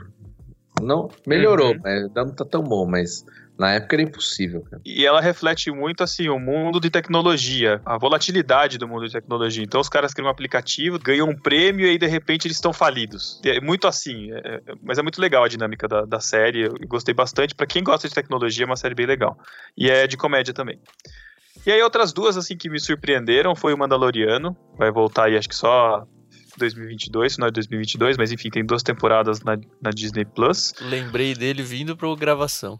Cara, Sensacional. muito bom. Sensacional. Muito bom. ah, é, final, Mandaloriano, é verdade. Tem a Gina Final- Carano, né? tem, o final da segunda temporada é incrível. É, mas É, não vai ter mais mas- ela, né? Não vai ter mais o É, a? Gina Carano. A Gina Carano. Ela, Gina Carano. Não Porque sei ela, é isso. ela, ela é antivax. Ou alguma coisa assim, né? É isso. É uma atriz, é a atriz que contracenou. A Gina Carano é a mal que aí, faz a Gina porradeira. Carana. Eu só tô, tô na história. Que se dane quem tá fazendo os papéis. Mas uma série que me surpreendeu, cara, que eu achei muito bom, assim, a gente assistiu os Star Wars, né? E aí eu fui me aventurando a conhecer um pouco dos paralelos por conta do Mandaloriano, né? De você conhecer histórias paralelas à história principal. E eu caí na, na animação do, do Rebels, que é Star Wars Rebels. Cara, sensacional a série, achei, nossa, muito legal. Tem a Soca, tem outros personagens que já apareceram na série dos filmes, né? E eu não consegui assistir Clone Wars, que é o princípio, mas essa série se passa depois. Não é genial. E é isso, eu vou Você vê que o recomendar cara só tem- essas por enquanto. Você vê que o cara tem dinheiro quando ele recomenda, quando ele recomenda séries da Apple TV Plus, quando ele recomenda Disney Pronto. Plus, que o cara tem grana pra assinar, entendeu? Olha, pra mim só falta alguém pra dividir o Netflix. Essa, essa é a mensagem do dia. não tem, não dá mais ficar pagando um monte de streaming. Então, Mas é graças a esses streams que a gente tá aqui falando dessas séries. É. Eu, por exemplo, eu matei Suits, né? Homens de Terno, que era. Putz, preciso terminar, cara. Não terminei ainda. Nossa, Ah. eu acabei chorando de. Putz, tô me despedindo de uns personagens que participaram aqui da, do meu dia a dia. Mother Family, que pra mim foi uma grata surpresa, todo mundo falava, eu sabia dos prêmios que tinham ganhado, mas encarei no começo da pandemia, terminei agora no, no começo do ano de 2021 e fantástico, maravilhoso, nossa. E graças ao HBO Max eu pude maratonar e fiz isso em dois meses The Big Bang Theory. Foram Uh, tamo, tô fazendo isso também, não terminei eu ainda. terminei, terminei. fantásticos. Eu tô Chorei maratonando com a. Paty. Nossa, É ah, muito você bom. também. A Sarah, tam- a Sarah também chorou horrores no final de The Big Não, Bang não Theory. vem falar que eu não só cheguei que- ainda, hein? Eu também Só não, também não. As Vou parar. últimas Não, temporadas. só eu pelo achei fato da série terminar. cansativas. É, é eu muito- acho que muita coisa mudou, né? Principalmente no, no protagonista, né? Que ele tinha todo um. Um drama ali, né? Uma, É. uma busca. Exato. Mas eu acho que valeu, acho que valeu demais. Valeu, A, valeu. a última temporada pra mim, assim, foi realmente. Eu fui assistindo um de cada vez, porque eu sabia que não ia ter mais. Assim, apesar de não estar na minha lista, The Office é aquela série que a gente, né, vai tomando. Cara, doses o concurso. The Office eu tenho que. Está na minha, Carol. Porque eu era aqueles caras que tinha tentado começar umas três vezes, não ia, e o Thiago ficava, vai, vai, tá, vai, tá, vai, que vai ser bom. cara, aí você vence aquele Foi. ranço inicial. Cara, nunca chorei, nunca chorei tanto, não. Teve vezes, mas assim, chorei demais na despedida do Michael, meu. Não conseguia Deus, parar de chorar. episódio mano. é- Meu Deus do céu, o que foi é- aquilo? A despedida É. ali é. Não dá spoiler, pô. Ah, não é Nossa. spoiler, né, Thiago? E finalmente eu consegui, graças à senhora HBO HBO Max aí, Game of Thrones, que o mundo falava e eu fugia de spoilers como se tivesse, fosse o Neo na Matrix tomando tiro. Não tomei nenhum spoiler e que série fantástica, cara. Um final que eu achei ok, não achei sensacional, mas também não achei a porcaria que todo mundo ficou falando que era uma porcaria. Achei que foi um final digno mas assim épico, épico, epicaço, assim, impressionante o que fizeram, é, Tá rindo, assim, Matheus? fizeram o Senhor dos Anéis Vale nada. com com um seriado, assim, sensacional, qualidade de, de alocações de, de tudo, assim, de efeitos, muito bom, eu bom. gostei demais. Eu preciso retomar isso daí. Não... Eu queria começar, mas não sei. Agora, a Big Bang Theory é muito engraçado, Carol, que você tava falando, né? O, eu comecei a assistir com a Paty. Na verdade, eu comecei a assistir da parte que eu lembro que eu parei quando eu assistia, e aí ela, ela sempre começa a assistir comigo e, e continua. Ela falou, ah, queria conhecer, saber como é que eles se conheceram e tal. Aí a gente assistiu quase, sei lá, que acho que é quinta, sexta temporadas inteiras, assim, aí voltamos pra primeira, começamos tudo de novo, estamos chegando na quinta de novo agora. Uhum. E é muito engraçado que, por conta dela, da gente assistir os filmes, né, as referências, ela consegue entender as piadas e as referências, assim, então é, é muito bom. né, Ela, ela já consegue pegar os macetes. Do Globoplay, eu vou recomendar Filhos da Pátria. que é. Globoplay. Exatamente. E, E do tá enchendo o saco tem que o outro Globoplay, paga caro, cara. né? É. Globoplay é mó caro, meu. Se você não, se você quer conhecer um pouquinho da mentalidade do carioca, assista Doutor Castor no Globoplay. É muito bom. Ah, já ouvi falar bom. bem dessa série, cara. Queria assistir. Simplesmente é um bicheiro que era dono do clube Bangu Futebol Clube, patrono da Mocidade Independente de Padre Miguel, uma escola de samba. Assistam lá pra entender. O cara simplesmente ele mandava e desmandava. É, tem uma Legal. série da, da Amazon Prime que é muito bom. Quem gosta de futebol, assista. É o Presidente, que é a história do presidente da, da Comebol. Foi presidente da Federação Chilena e aí depois chegou a ser presidente da Comebol. É, biográfico e fala das falcatruas, inclusive, que Uhum. o cara fazia. Consegui terminar de assistir Breaking Bad, que é uma das melhores séries, né? Todo mundo aponta como uma das melhores séries. Eu consegui assistir Você até não o final. tinha terminado? Realmente, não E é- tinha assistido ainda. E você concorda que ela Isso, é genial? olha só, isso foi lá em 2018. Isso foi lá em 2018, tá? Como a gente tava pegando de 2016 pra cá. foi em 2018, 19 que eu terminei. É, muito bom, Breaking muito Bad boa é série. genial, é essa sim. Acho que assim, fica The Office e depois Breaking Bad na minha lista, cara. Muito, muito, muito boa mesmo. Breaking Bad é, é o tipo de série que você tem que insistir um pouquinho também, porque Com não me certeza. pegou nos primeiros Não, episódios. você não cara. vai pegar mesmo. Eu levei uns É? cinco episódios pra pegar, mas depois que pega, você dificilmente vai dormir sem, sem assistir pelo menos uns dois. Exatamente. Porque é, um- é uma Exatamente, das séries que é eu quero muito bom. assistir, assim como o Game of Thrones também, que eu não, não peguei na, na época, eu queria entender o lore da coisa, mas não. No começo não me Não, pegou, o Game não. of Thrones demora pra pegar, viu? Porque é, É. personagem pra dar com pau e você também não se apega a nenhum, tá? Essa é a minha dica. Não, é- isso eu já tô ligado. Isso eu já, eu já tô ligado que tem isso daí. Ai, ai. Uma série brasileira que eu recomendo que tá na Netflix, que chama Bandidos na TV, que conta a história de um programa de televisão do, lá do norte do Brasil. Que o cara. ah, já ouvi falar é- dessa daí, Ele, cara. ele, ele faz um programa policial, só que o cara é todo errado. Enfim, assista lá. E pra terminar, a última que eu quero recomendar, mais fortemente, é da Apple TV Plus, que é Morning Da, Show. peraí, da, da onde que é, Thiago? Da, da onde? Apple TV Plus. Porque Ah, Ele foi é assistir lá na casa do Pedro, né? eu fui, eu assisti, assisti a convite do Pedro, ele me emprestou o login dele. essa é Morning sensacional. Show é muito, Isso muito, não é aquele muito programa boa. da Jovem Pan, né? É, tem o mesmo nome. É, é com o Steve Carell e com a Jennifer Jennifer Aniston. Eles fazem dois jornalistas que apresentam um, um programa matinal da televisão, o Morning Show, nos Estados Unidos.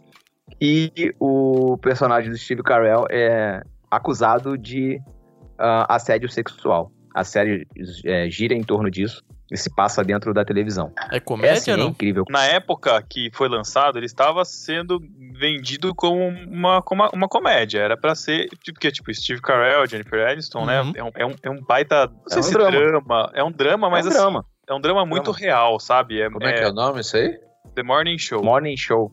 é, é um drama muito real, inclusive ele acompanha durante a primeira temporada alguns eventos assim quase que coincidentes com o que está acontecendo na realidade, sabe? Então tem um episódio que eles vão é, acompanhar as queimadas na Califórnia, sabe? Eu sei que na segunda temporada eu não assisti ainda, mas a segunda temporada já eles pegam a questão do Covid já também, então eles puxam muito pra realidade, assim, é uma emissora fictícia, mas é sensacional. As relações dentro da emissora é, é incrível, é incrível. É, o quanto que a imagem é importante para um apresentador de televisão dos Estados Unidos, a questão da família, de manter as aparências. Cara, muito legal. A série é muito boa, muito boa. O roteiro é muito bem feito, personagens são muito bons e as atuações também são incríveis. Acho que eu recomendo muito que vocês Cara, assistam essa série. tem- É Eu não isso. sei se você lembra, Thiago, de uma cena que a Jennifer Aniston lá tá com uma pizza na mão. Cara, aquilo ali pra mim, que ela tá discutindo com a filha, aquela atuação ali pra mim, Uhum. eu falei, meu Deus, cara, que dá, dá um prêmio pra essa Sensacional. mulher, cara, é incrível. É, e, e o Steve Carell, que a gente, por exemplo, que gosta de The Office, tá acostumado a ver com o Michael Scott, cara, que É outra atorzaço pessoa. que ele é, né, É cara? outra pessoa, Que cara. atorzaço, Muito bom. né? É, ele Você vê o sofrimento na comédia cara agora, dele. né? Oi? Não quer mais fazer comédia, né? Tá Ah, certo, não- né? Tá não certo precisa ele. também, né? Aquela do Netflix que ele Não, fez mas tá lá do certo ele, espaço. lá Nossa, não- aquela é horrível. Nossa, aquela é mãe, horrível. Deus amado. Putz, Eu comecei a assistir e parei. eu Mas enfim, é isso fim, aí.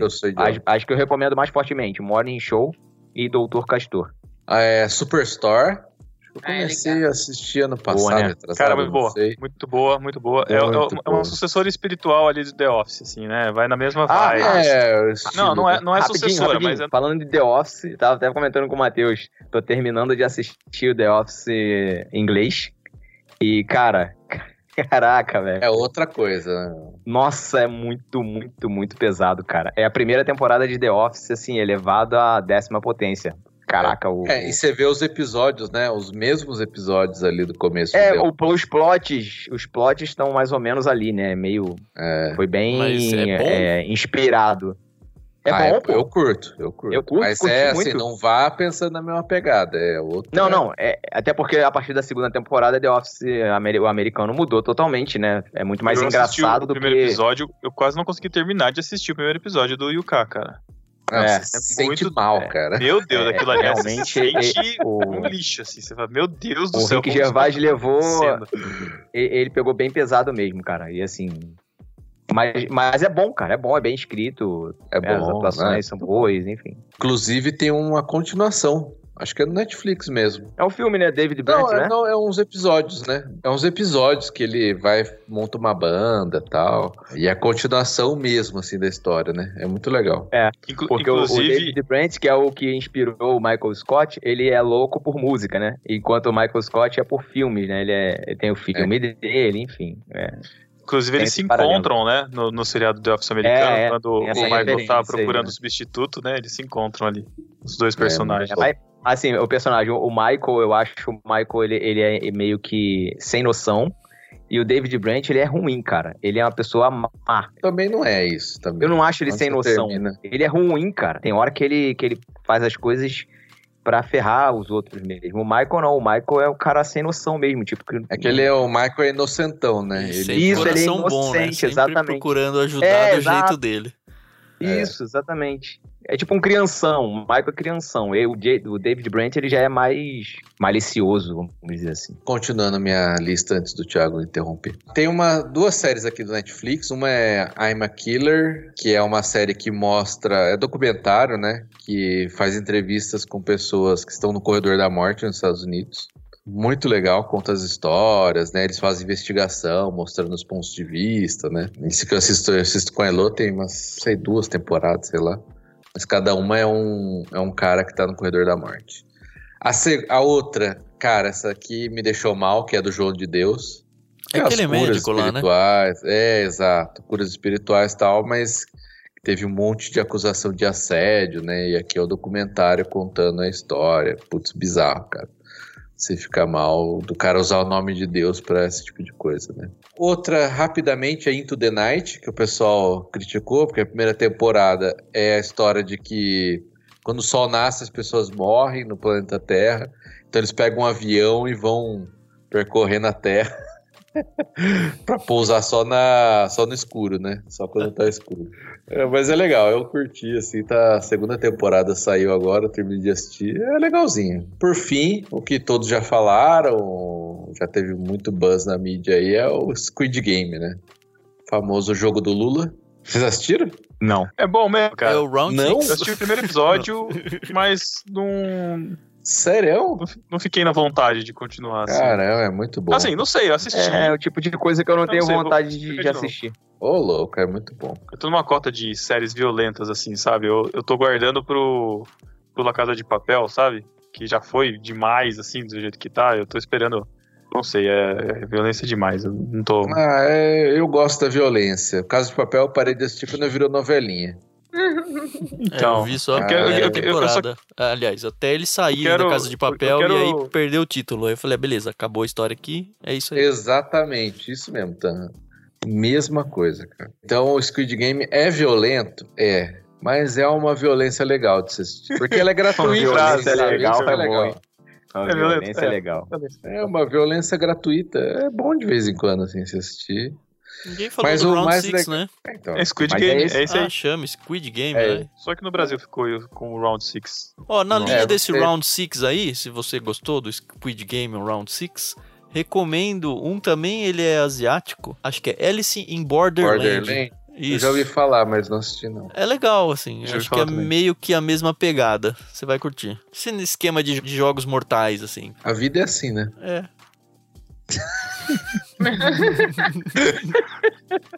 Meu Deus.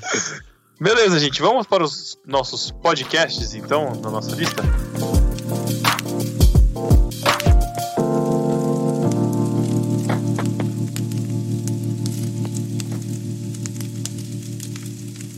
Falou, guerreiro, se você quiser chutar, eu falo se tá perto ou não. Falou, ok? Então, se é 300, você... porra. Numa dessa a gente já, tá indo forte, né? 300 quanto que é? Um 150? um pouco mais. Fala 300, fala 300. Big, fala 300 quando é guerra. Guerra geralmente é... É 300 contra 300. Feliandas, tem uns 300 contra 300? Fala um pouco mais. Um pouco mais, Leandro? 600. 600. 600.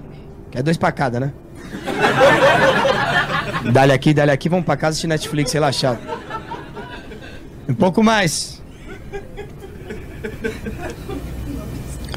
Um pouco mais do que, Leandro? Você tá falando? Uns 1.200? Que aí já é 4, não sei nem se dá. Entendeu? Porque. É, também. Eu também não sei se dá pra mim, não, Leandro? Que se eu ando com ele e pra ele não dá, já sobrou deles pra mim, né?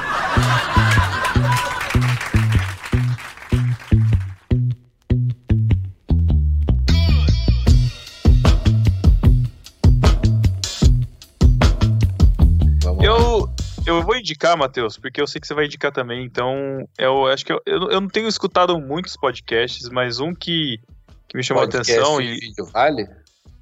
Oi? Ah, podcast em vídeo. Não, não, Tem é feed. podcast mesmo. É podcast, é podcast roots. Podcast raiz. Tem feed, tem feed, é podcast. Enfim. É, é o Office Ladies, que é o podcast da atriz que faz a Pam e da atriz que faz a Angela do The Office, né? Que é Office dominando aqui a conversa, Que se enfim. chama Angela. Mas. Isso, Angela. E é muito bom o podcast, elas falam sobre os bastidores dos mesmo. episódios. E assim, completa muito. Infelizmente é em inglês, tem que conhecer um pouquinho Olha de inglês aí, aí, mas é olha bom pra aí, treinar. olha aí. Gente, o em inglês livro é bom, é né? Queria que elas fizessem em português, pô. Não, eu tô falando infelizmente porque não é todo mundo que sabe escutar em inglês, cara, que vai entender, mas. Esse é um eu que que o, ele o vai- ator que faz o Kevin, ele é o host, não? Não, Não, tem esse, não, esse é outro, tem. só que o dele é. Parece que é exclusivo do Spotify, se eu não me engano. Mas Cara, tem o eu dele sei também. que eu vi vários cortes no YouTube com tradução. Que é um tradução que eu digo é a Ah, legenda, é né? Isso. Pode ser que Interessante. quem não manja do inglês Não, aí esse consiga é ir pra lá. só, só as duas mesmo. O bom de E elas é fazem- isso, cara. Os fãs de The Office são realmente fãs de The Office, né? Sim. E os episódios dos podcasts, cada episódio é sobre um episódio, às vezes elas até fazem outro episódio pra complementar e voltam no assunto, enfim, assim, é, é incrível. Já estão, acho que na quarta ou na quinta temporada, né? Eu não lembro, porque eu não tô conseguindo mais acompanhar. Fica a dica aí é, de podcast, Office Ladies. Eu quero recomendar primeiro o podcast Atenção Passageiros. É o podcast do, do Lito, que é do canal do YouTube Aviões e Músicas. Esse podcast é aquela leva de podcast que a Globo encampou, né? É, mas tem no Spotify. Acho que é bem legal, assim, porque é um podcast bem sonorizado. E o Lito, pô, sabe tudo de aviação, quem gosta de viajar, de aviação, curiosidades e tudo mais. Ele leva vários convidados lá também, levou vários jornalistas da Globo para contar história, comediantes, enfim. Acho que vale a pena ouvir. História em Meia Hora, que é um podcast que eu tenho ouvido bastante, que é um professor de história que conta sobre sempre um episódio da história em até 30 minutos. É bem bacana. É bem É. autoexplicativo, né? É exatamente isso. Podcast História em Meia Hora, é, história. é legal, vale a pena, porque ele, ele tem uma linguagem bem leve, assim, bem tranquila. Não é aquele troço chato, maçante. Recomendo também um podcast. Eu acho que vale falar que quem gosta de futebol, né, a galera que é do Rio aí, o podcast chama Café e Bola. que Também é da Rede Globo. É um podcast que o host é o Alex Escobar. Que é apresentador do Globo Esporte do Rio. E tem a participação da galera de um programa muito famoso de, de rádio dos anos 2000, que chamava Rock Bola, na Rádio Cidade, que era uma rádio rock do Rio. Tinha esse programa, ao meio-dia, eles falavam de futebol, que é um de cada time, né? Um, um comentarista, de, um torcedor de cada time, e os caras vão falando do futebol carioca. Chama Café e Bola, é um por, um por semana, toda segunda-feira. Bem no estilo do antigo Rock Bola mesmo. Muito legal, gostei que eles voltaram. É um programa que eu ouvia muito e se- serviu muito de inspiração para o No Barquinho, o Rock Bola. Tô falando da minha parte, né? E leitura bíblica comentada, obviamente. Recomendação Ah, aí, que é o podcast do, do, do Clube Ictus do TAM Não fui eu que e falei. da Carol. Ouçam e aprendam. Tá assim, tá dado de mão beijada pra te ajudar a aprender a Bíblia. Como diz a Carol por lá, amém. Amém. Isso aí. Amém mesmo. Não, mas é- esse é um podcast. é, eu faço, né? Então até covardia eu falar que é bom, mas eu falo porque é um podcast que eu tenho mais orgulho de tudo que eu faço, assim, é ele. E eu acho que tá saindo um negócio muito legal. A gente não tinha ideia que ia sair desse jeito, assim. Eu acho que as pessoas ainda precisam encontrar ele. É isso. Eu tinha falado desse programa Rock Bola, né, pros ouvintes que são da antiga, já que a gente fez 10 anos aí. É, naquela nossa primeira vinheta, quando entrava a vinheta de abertura, que tinha aquele apoio. Ah, não tem apoio nenhum, não. Que tinha aquela- aquela vinheta antiga que eu, que eu fiz. Foi uma referência do Rock Bola, né? É, eles brincam muito com esse negócio de zoar, de zoar o próprio veículo, zoar o rádio, essa questão da. Muito bem, parabéns, Thiago. É, ah, os que eu ia recomendar já foram citados, que é a leitura bíblica comentada, excelente. Parabéns, Eitan, Carol, realmente esse negócio é bom demais. É, Office Ladies também, e eu- o diferente aqui é o do Irmãos, né, irmãos.com, mas especificamente a série do Jetlag, que é uma série que me inspirou muito pra minha vida, das pessoas que moram fora do país e tal, não sei o quê. E, cara, é Por muito que, bom. Matheus? Você Mas por que que te inspirou? Inspirou a quê? inspirou a sair do país. Ah, você tá saindo do país. É que os ouvintes não sabem. Mas o ouvinte não precisa saber isso. Então você Vai não devia falar, ô pra seu maluco. Não devia Não, falar. Então, pô, Eu, eu tenho que explicar minha vida agora inteira aqui no podcast pra dar uma recomendação? Não precisa, eu Tem. acho. Tem, aham. Mas você tá gravando do. Brasil, Matheus? Não, ainda do Brasil, infelizmente. Mas ano que vem, espero não estar gravando do Brasil mais. Show. Quem sabe, né? O primeiro não vai ser, mas poderia ser. Mas enfim, é muito bom. Ah, Ouçam lá o Jetlag. É muito bom mesmo. Eu tenho aqui três indicações. É, um desses é mais antigo, é o Rapadura Cast. É um. Nossa, ainda existe ainda. Nossa, e assim, eles, Oh, eles é muito bom. se reformularam. Estão com uma galera. Jurandir saiu? Não, não, esse Ah, não. então- Então não vou, né? eu gosto muito deles, eu acho assim que eles vêm com uma. São também. muito atuais e eu curto pra caramba. O Contemporama, que é um podcast novo. O host, um dos hosts é o Guilherme Amarino, do Projeto Sola. E assim, é bem legal. Eles têm lançado É semanalmente. cultura pop, né? cultura pop e muito bacana. Eles despertam assim é, um interesse bem bacana, bem atual. E um aqui que é, é- o nome é meio vergonha alheia, né? Que é o Caneca de Mamicas, que é um spin-off aí do pessoal do, do Jovem Nerd, né? Do É mesmo? Nerdcast. Você tá gostando? Eu gosto das meninas, eu acho que elas estão trazendo alguns assuntos bem bacanas. Então, trouxe sobre dieta, sobre educação de Ah, filhos. esse aí é muito bom, né? A menina Nossa? É, Esse e é bom. sobre gravidez, gestação. Então, assim, tem assuntos que não me interessam, e aí eu simplesmente pulo dois sábados. Mas tem assuntos que eu acho que estão sendo muito bacanas, assim, pertinentes.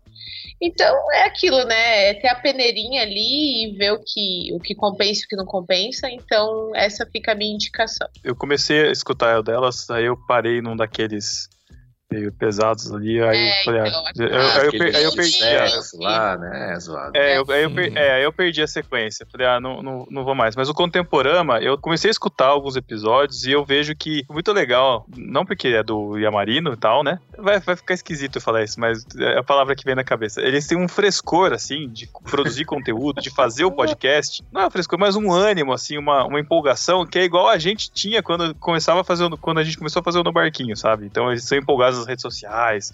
Aí lançou o trailer do Homem-Aranha. Tá live. o Pedro tá admitindo que tá do desanimado aí. Cara, 10 anos, né? A gente, a, a- a gente fez. A gente fez coisas dos, dos filmes. Então, assim, eu vejo que eles são muito animados. Eu acho que é, é uma aposta muito boa aí de acompanhar. Uhum. É, e os caras manjam bastante também de cultura pop. Então é bem legal. Ah, vou fazer as minhas indicações aqui. O Leitura Bíblica Comentada, que eu já falei, né? E falo de novo. Acho que vocês têm que conhecer, ouvir pelo menos uns 3, 4 episódios aí.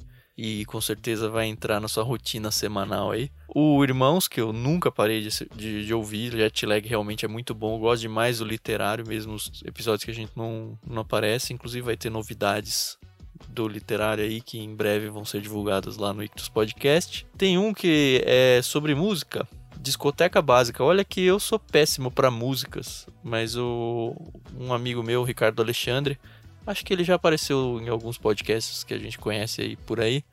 Ele tem um podcast relativamente novo, acho que tá em duas ou três temporadas. Ele pega um episódio para dissecar um álbum. E é muito bom, muito bom. Tem tanto álbuns brasileiros quanto álbuns estrangeiros. Discoteca básica. E tem um que eu fiquei muito triste que foi descontinuado nessa leva aí da Globo. Chamava Clube do Livro. Quem apresentava era o Antônio Fagundes. Eu acho que ele estava fazendo uma novela na época, onde ele era um livreiro ou alguma coisa assim. Não sei, não acompanhei novela. Mas o podcast ficou muito bom, porque não era o personagem dele que estava fazendo, era ele mesmo. E eu descobri que Ele- ele é um leitor ávido, assim. E ele faz muita indicação, faz, né? Fazia muita indicação de livros. Então, apesar de não ter episódios novos, dá pra você ouvir todos os episódios lá. Acho que tem em qualquer Spotify da vida e outros aplicativos. Muito bom. É, discoteca básica não. Clube do livro. O Ricardo Alexandre do, do Discoteca Básica, a gente conheceu ele lá no, na mansão dos podcasts lá, né? Gente boa pro caramba. Ele é, eu cresci com ele na igreja, né? Ele é de Jundiaí.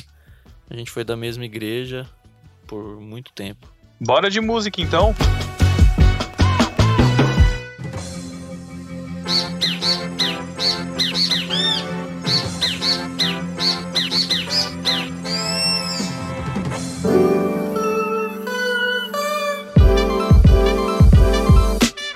Recomendações de música? Thiago, quer começar aí, já que você é o carro, você gosta Sou de música? quê? Falei.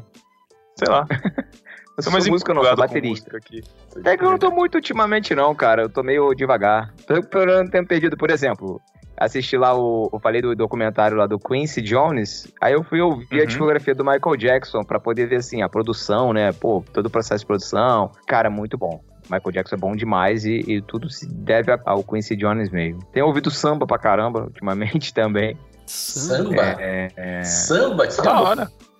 Olha, samba? vou, sonho meu, atrás da verde rosa. Só não vai quem já morreu. Nem Ah, assistiu, Não, assim? não é, não é samba. Eu sou Não, cara, não é samba enredo, Samba cara. É samba, pô. Samba, os clássicos do samba. pô. Partido alto? Partido Alto, exatamente. Zeca Pagodinho. Zeca Pagodinho. É, é hora, bom, é. Arlindo Cruz, Originais do Fundo samba quintal. como Sum. originais do samba. Tudo, cara. Os clássicos do samba, cara. Tenho ouvido bastante. Realmente, sério mesmo. É bom, é bom para recuperar o tempo e, e- e conhecer coisa nova também, que é antiga. né? Mas a minha recomendação hoje aqui é Jefferson Rodrigues. Cara é um guitarrista. Ele gravou um álbum, para quem gosta de música instrumental, ele gravou um álbum chamado Suíte Êxodo, em que ele conta de maneira instrumental a, sa- a saída do povo de Israel do Egito. São várias faixas Caraca. que vão contando a história de maneira instrumental, né? É bem jazzístico, obviamente.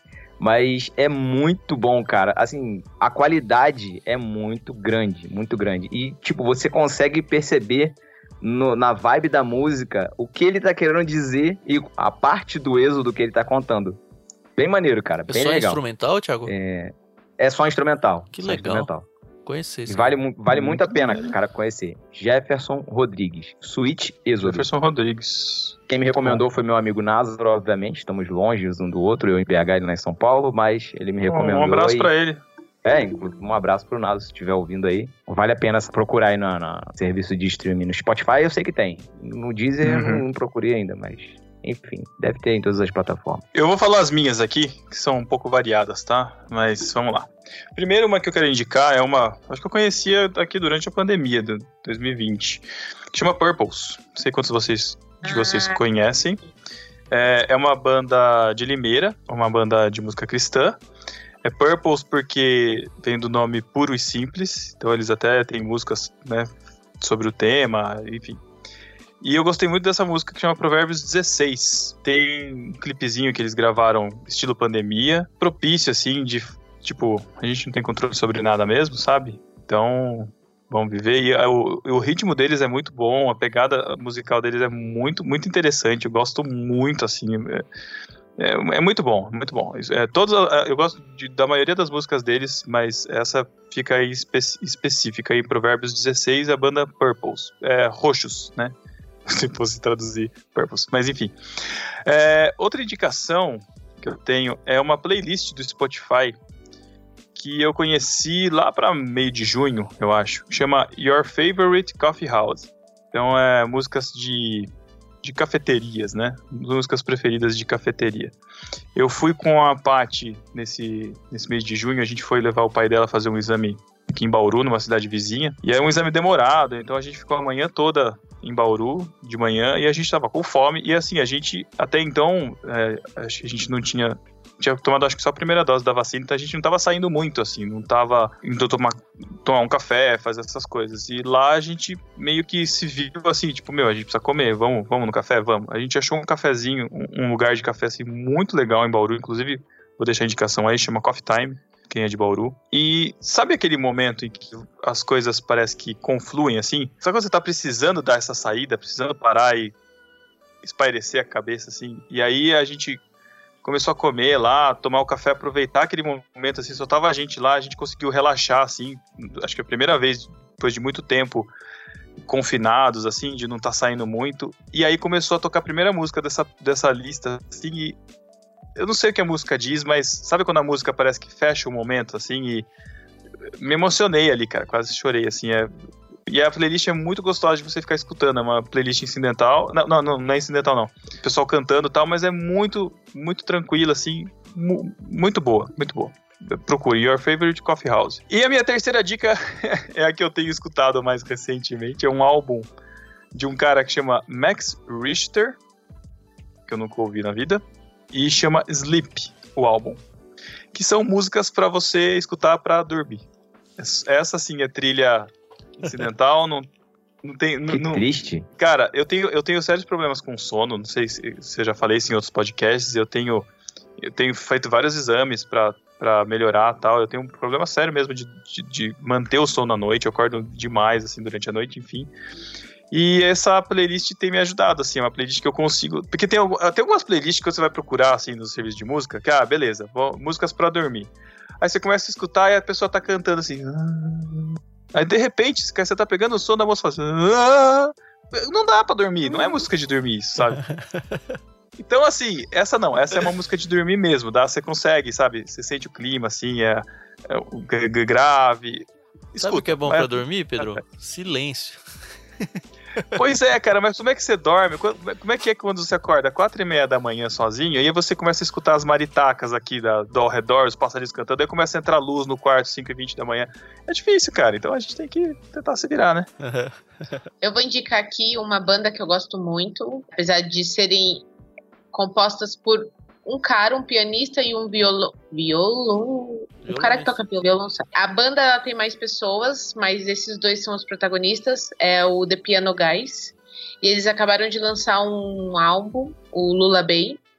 fantástico. É, eles misturam música clássica com músicas atuais e eles fazem um pupurri bem bacana, bem gostoso, é instrumental. Não é nada cansativo, é super gostoso para quem gosta de ler ouvindo música. Eu só não aconselho, assim, algu- algumas para dirigir, porque dá um pouco de sono, mas, assim, é- é- é- eles são muito, muito, muito bons. Eu gosto muito do Projeto Sola, mas ultimamente eu tenho ouvido muito uma música só deles, que é o Maria. Acho a letra, assim, muito forte, muito bonita. E quem tiver a oportunidade e nunca ouviu, ouça Maria, do Projeto Sola. A música é Maria, né? Maria. Nossa, a primeira vez que eu ouvi, eu chorei tanto. Nossa, é, é muito boa. E uma outra que não é nova, né? Ela é de 1995. Mas a gente tava ouvindo esses dias e aí eu fui atrás. Eu gosto sempre de, de pegar e ler, pra, principalmente porque é, por ser em inglês, é, não tá falando nenhuma bobagem. E é uma música, a música One of Us, One of Us, da Joan Osborne. E tô na vibe de ficar ouvindo tanto as outras canções dela, mas essa tem sido a minha favorita. É aquela What if God was one of É. us, né? Da hora. Achei que você ia falar Gangnam Style.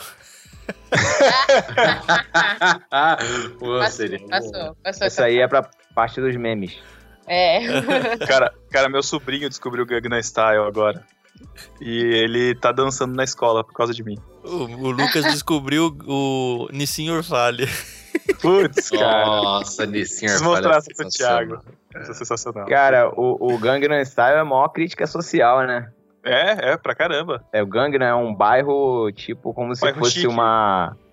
Como se fosse uma... Faria Lima. Faria Lima, é Faria Lima. É, É, é como tipo se isso. fizesse uma, uma música dos Faria Lima. Uhum.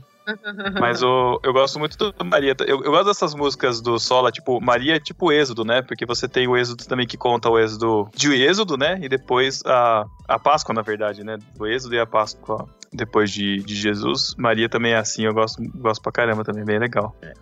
Esse tipo Que- o música ouvinte do Barquinho que não conhece Projeto Sola não é ouvinte do No Barquinho, né? Pelo amor de Deus. Exatamente, exatamente. E Êxodo é uma composição incrível, né? Não conta uma história só com a letra, mas musicalmente também. É. Uhum. Bom, as minhas indicações são só duas mega clássicas, uma estrangeira, uma nacional. Queen, que eu não canso nunca de ouvir. Posso pegar Bom qualquer demais, né? playlist do Queen e eu, eu sempre me surpreendo, cara. Toda vez eu falo, putz, que banda, mano, que banda.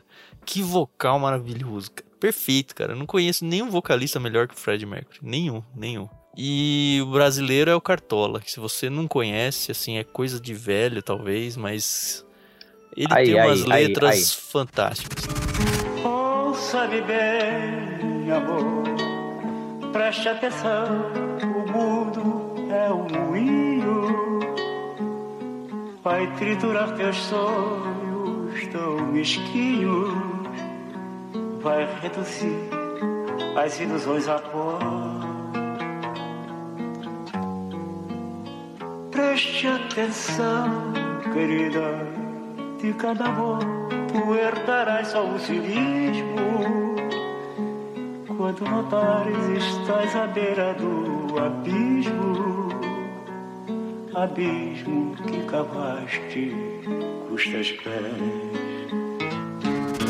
Vendo? Eu, eu falei do samba, aí ainda bem que veio o Tan pra falar do Cartola. Obrigado, Tan. Obrigado. Cartola é demais, cara. Cartola tem que ser. Tinha que ser um patrimônio cultural, assim, brasileiro. As letras dele, e inclusive tem várias intérpretes que cantam músicas dele. Tem uma Cordas de Aço da, da Gal Costa que, meu Deus do céu, é fantástico.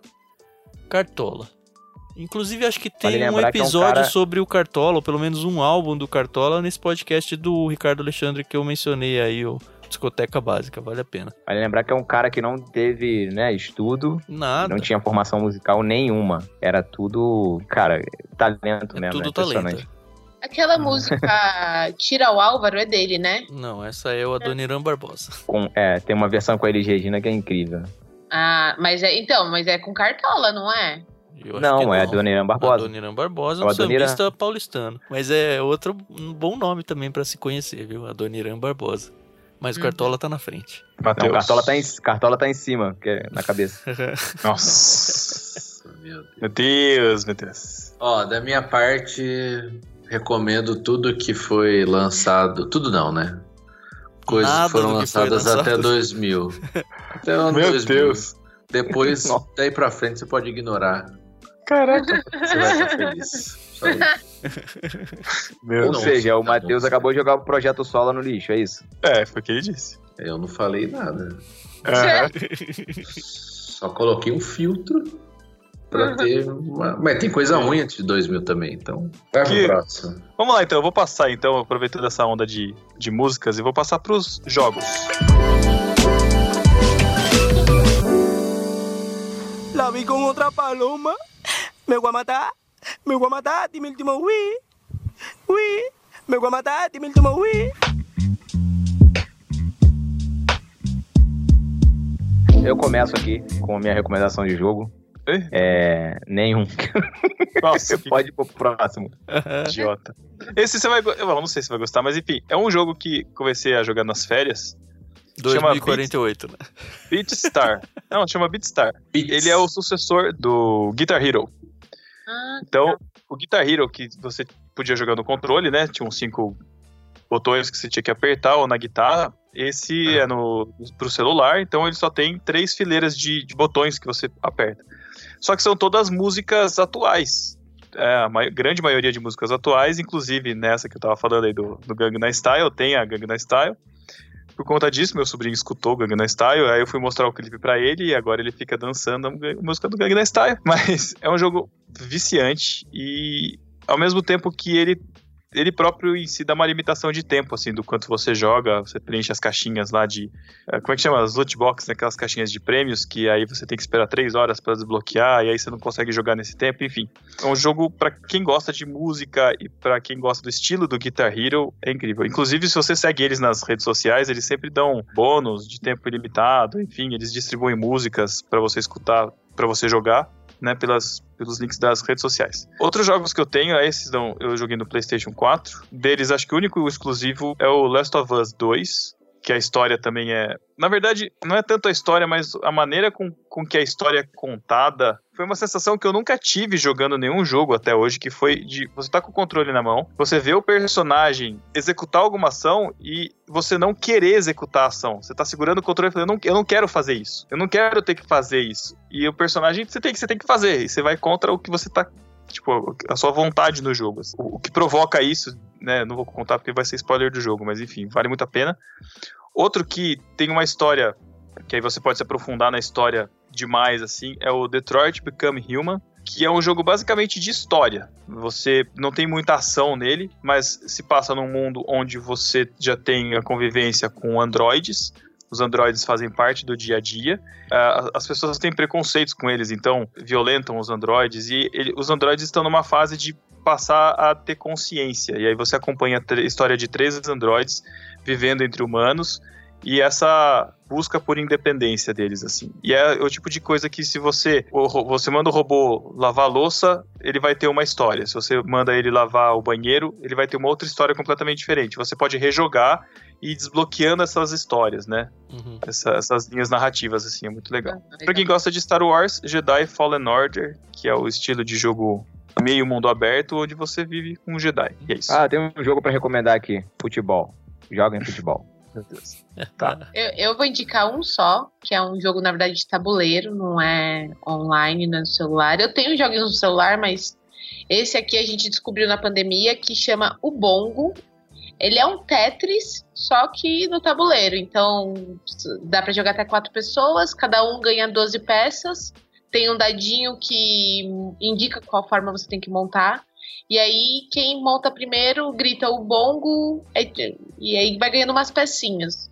E aí ganha no final quem tiver um número maior de pecinhas somadas, né?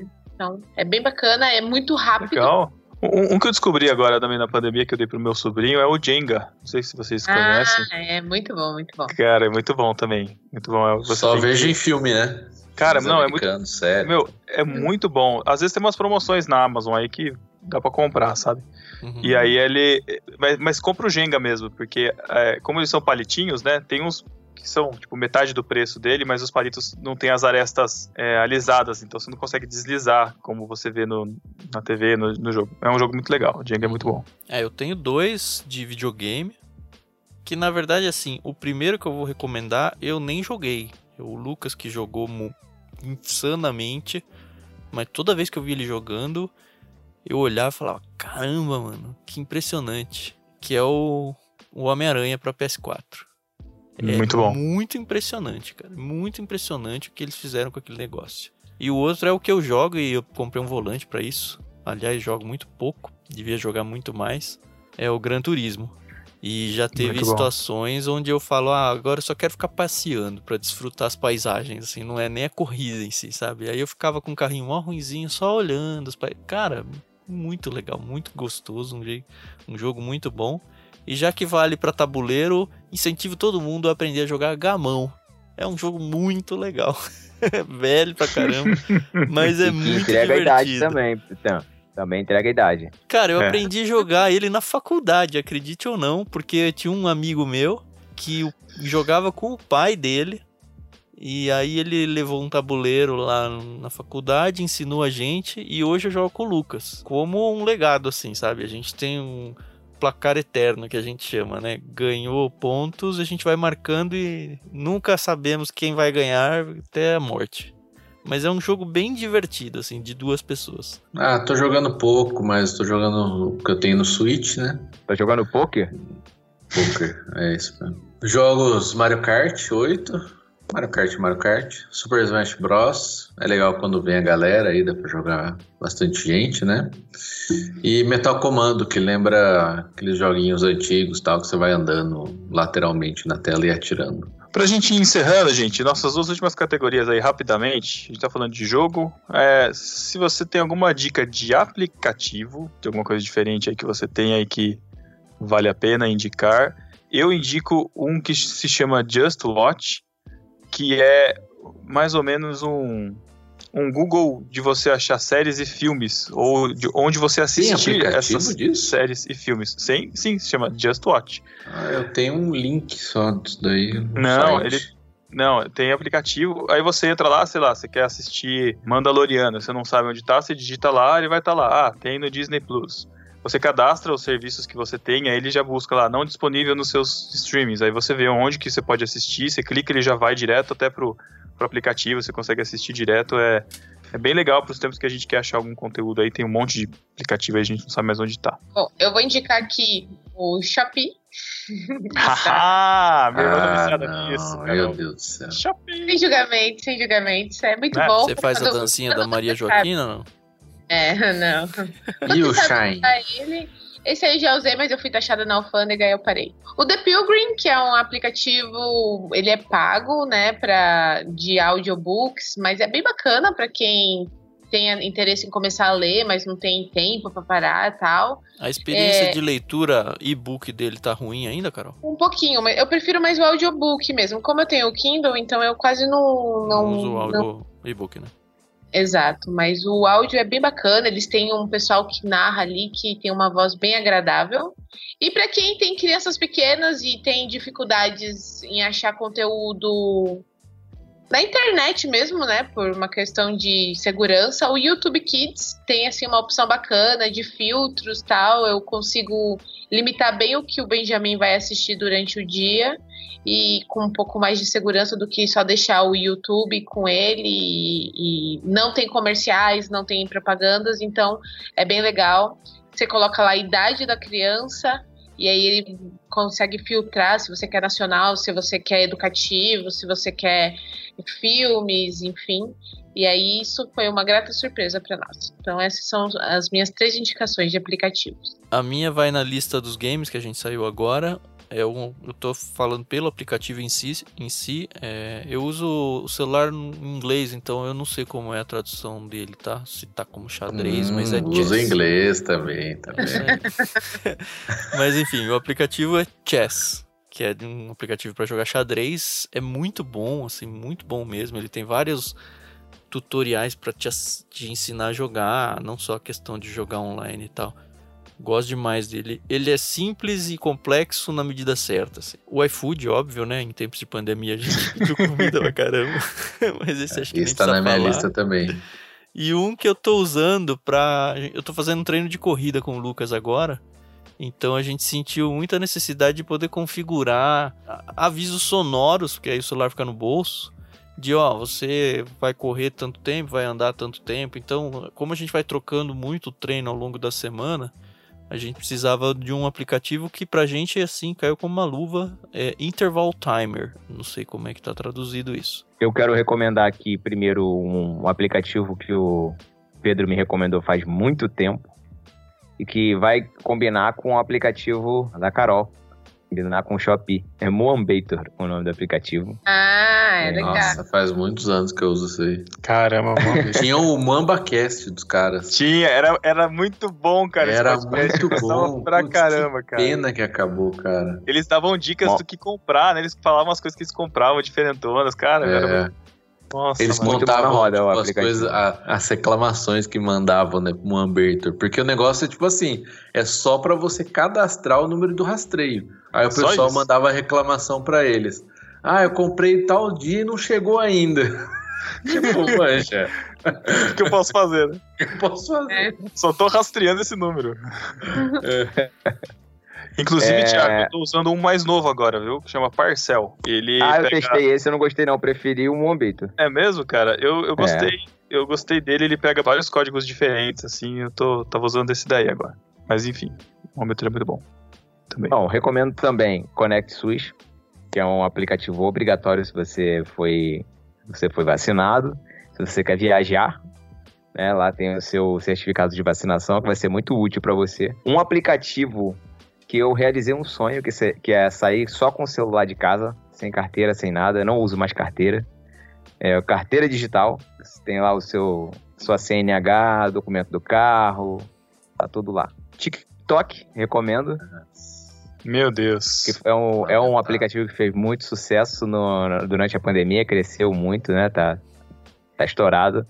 E é, legal, cara, é legal. Dá pra dar bastante Não é não. risada com o TikTok.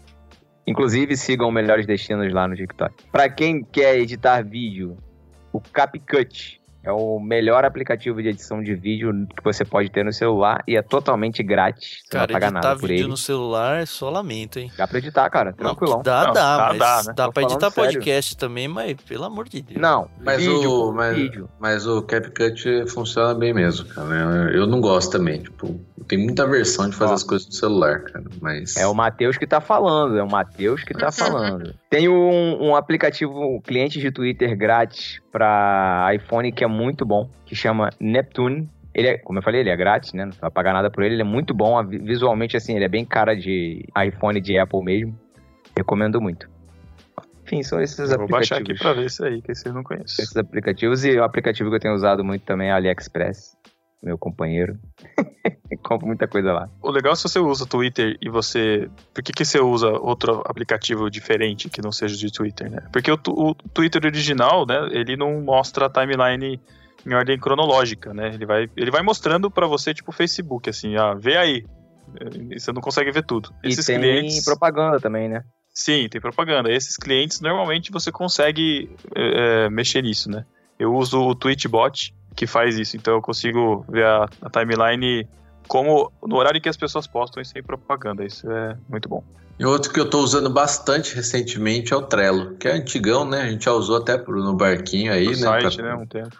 É, mas Faz ele, o aplicativo é muito bom para controlar a tarefa e tal, então eu uso até para coisa assim de casa, não só de trabalho, Pra lembrar, né, fazer lista. Cara, é um aplicativo para quem quer controlar mesmo, né, assim, tarefa, se já fez, não fez, que ponto que tá, é legal. Beleza.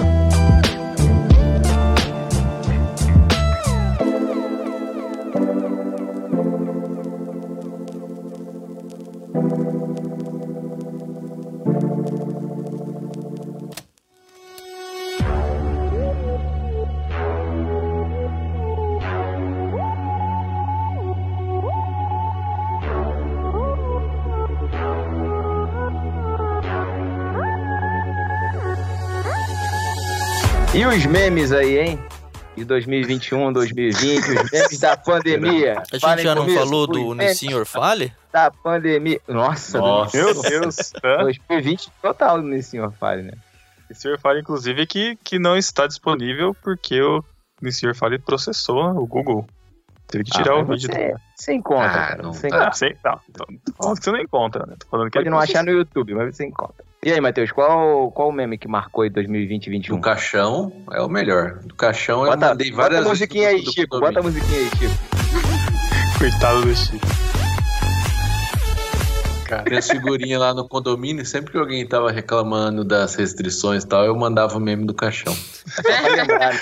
Conta como Sensacional. meme aquele cara que bota as palmas da mão assim e fala, cara, Ô, com Óbvio. certeza. Eu botei aqui na eu minha não lista. sei nem é como o é que chama isso. É o Kabi, Kabilami. É, um, é uma conta no, no, no TikTok que tá com 100 milhões de seguidores, ele. É o, é o É cara um do fenômeno, óbvio, né? cara, da internet. O cara do É, óbvio, o né? Tipo assim, meu, você tá dando uma volta pra fazer isso, isso aqui é tão óbvio, É. faz assim. Aí ele vai lá, mostra como é que é, e no finalzinho faz a, mostra a A mãozinha. mãozinha assim, e tipo, balança a cabeça. Mas pra mim, assim, o meme que me pega mesmo, que eu vou rir toda vez que eu, eu escutar, é o meme do. Ui! Me voy a matar, dime el último Wii. Ah, cara, o Wii é, o, é, é minha diversão, cara. Uma é da- bom mesmo. O Ui é muito bom, cara. Eu vou me matar, ela não quer mais nada comigo. Ui! Cabe pra Muito bom. tudo, né? Pra tudo, pra tudo. Muito Tem bom, um perfil cara. Passou que um eu carro, sigo do ui! Wii, cara, que é só vídeos das pessoas caindo ao som de Wii, sabe? Muito bom. Muito bom.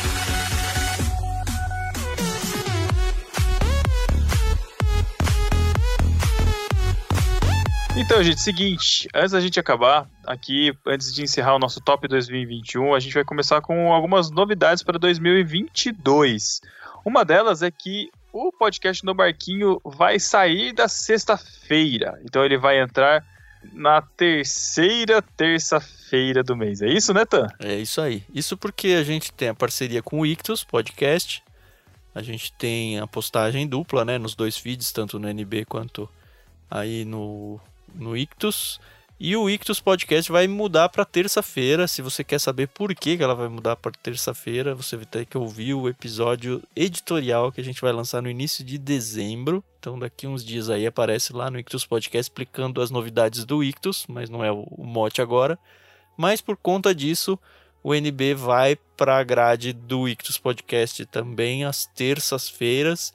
E ele muda então da última semana, como acontece hoje, do mês, para a terceira semana do mês. É. Exatamente. Então aí, se você é ouvinte antigo aí, que lembra dos nossos todo dia 15 e todo dia 30, ele vai. O NB vai virar mais ou menos dia 15 novamente. Mais ou menos. Eu sei que não vai ser no dia 15, mas enfim, Aham. vai ser toda terça. Ter... Ai, Já tá enrolando a língua. Já vai ser toda Terceira terça, terceira terça, terceira Terceira- terça. Terceira terça do mês, você vai ter podcast no Barquinho para escutar durante a sua semana. A partir de fevereiro, né, Tan? Isso, a gente vai entrar num período de férias, tanto o Barquinho quanto o Ictus Podcast. A gente ainda vai ter uma outra coisa aparecendo lá no nosso feed, mas nada de inédito. E é isso, a gente volta no finalzinho. O Ictus Podcast vai voltar no finalzinho de janeiro com um literário que vai passar a entrar na nossa grade. E aí o no Barquinho volta em fevereiro, terceira terça-feira de fevereiro. E você, ouvinte do Barquinho, se você ainda não segue, se você ainda não tem o feed do Ictus assinado aí no seu agregador de podcast, eu não entendi ainda por quê. Essa é uma, uma das maneiras também de você ajudar o No Barquinho a continuar indo ao ar todo mês. Tá? Em 2022 a gente continuar. é importante vocês se envolverem financeiramente com a gente, tá? Se você gosta do No Barquinho e quer que a coisa continue funcionando, a gente que tá fazendo a parte de edição, produção, isso toda coisa toda, e obviamente você sabe que tem custo. Então, considera assinar um dos planos do clube ou considera ser um dos nossos mantenedores, tem link aí tudo na descrição para você saber como é que funciona, tá bom? Não, se Deus quiser, quando sair o próximo no barquinho, eu já não estarei mais aqui. Vai deixar a Ah, gente, isso- Matheus? Vai partir dessa para uma melhor? Uma melhor. Vai pegar o barquinho de volta.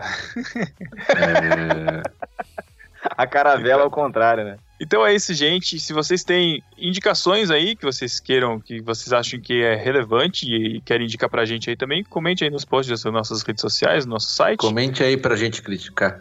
Exatamente. Ah, marca lá no, Exatamente. ó, é, assistiu alguma recomendação nossa, é, marca a gente lá no Twitter é, também pra gente ver. É, deixa um comentário aí no site, a postagem lá do nosso Instagram também. É, falando em postagem no Instagram, eu quero mandar um abraço aqui para um ouvinte que deixou um comentário lá, rapidinho aqui, só aproveitar. Um ouvinte que deixou um comentário, eu achei super legal. O Felipe Almeida deixou um comentário lá no nosso Instagram, no nosso post de 10 anos. Aí ele falou assim: parabéns no barquinho, saibam que eu pararia para ouvir até um episódio da lista de compra de vocês. Olha lá, seu, seu pedido está É sendo mais quase ou menos aceito. É uma lista, né? Não Tá é de aí, compra, cara, a mas lista- é lista. Tá aí a lista para você, Felipe. Um abraço. Então é isso, gente. A gente se vê então ah, só lá pra fevereiro. A gente vai entrar em recesso aí junto com o pessoal do Ictus. Então comentem aí, mantenham as nossas redes aquecidas. E é isso. Até fevereiro. Feliz ano novo, galera. E Natal também. É Natal também. É, mas, ó, Pedro, faz de novo com Feliz Natal e Ano Novo pra galera, vai. Ai, meu Deus do céu. Eu que tenho que ser simpático. Tá bom. Ah, fala você Feliz Natal, Thiago. Não, você que é o host, vai. Ai, Meu Deus do céu, edição pra quê, né? Vamos lá. Então é isso, pessoal. A gente se vê até fevereiro. Feliz Natal pra vocês. Feliz Ano Novo. Que 2022 seja um ano com menos restrições e mais contatos. Amém. Não, não Vai. necessariamente. Vamos manter o distanciamento social. Achei que funcionou muito bem. O Matheus, É, inclusive, cara. vai praticar um distanciamento social, né? Pra. Feroz. Valeu, galera. Tchau. Dá tchau, Tan. Tchau, Tan. Eu falei dá tchau, Tan. Pois é, tchau, Tan.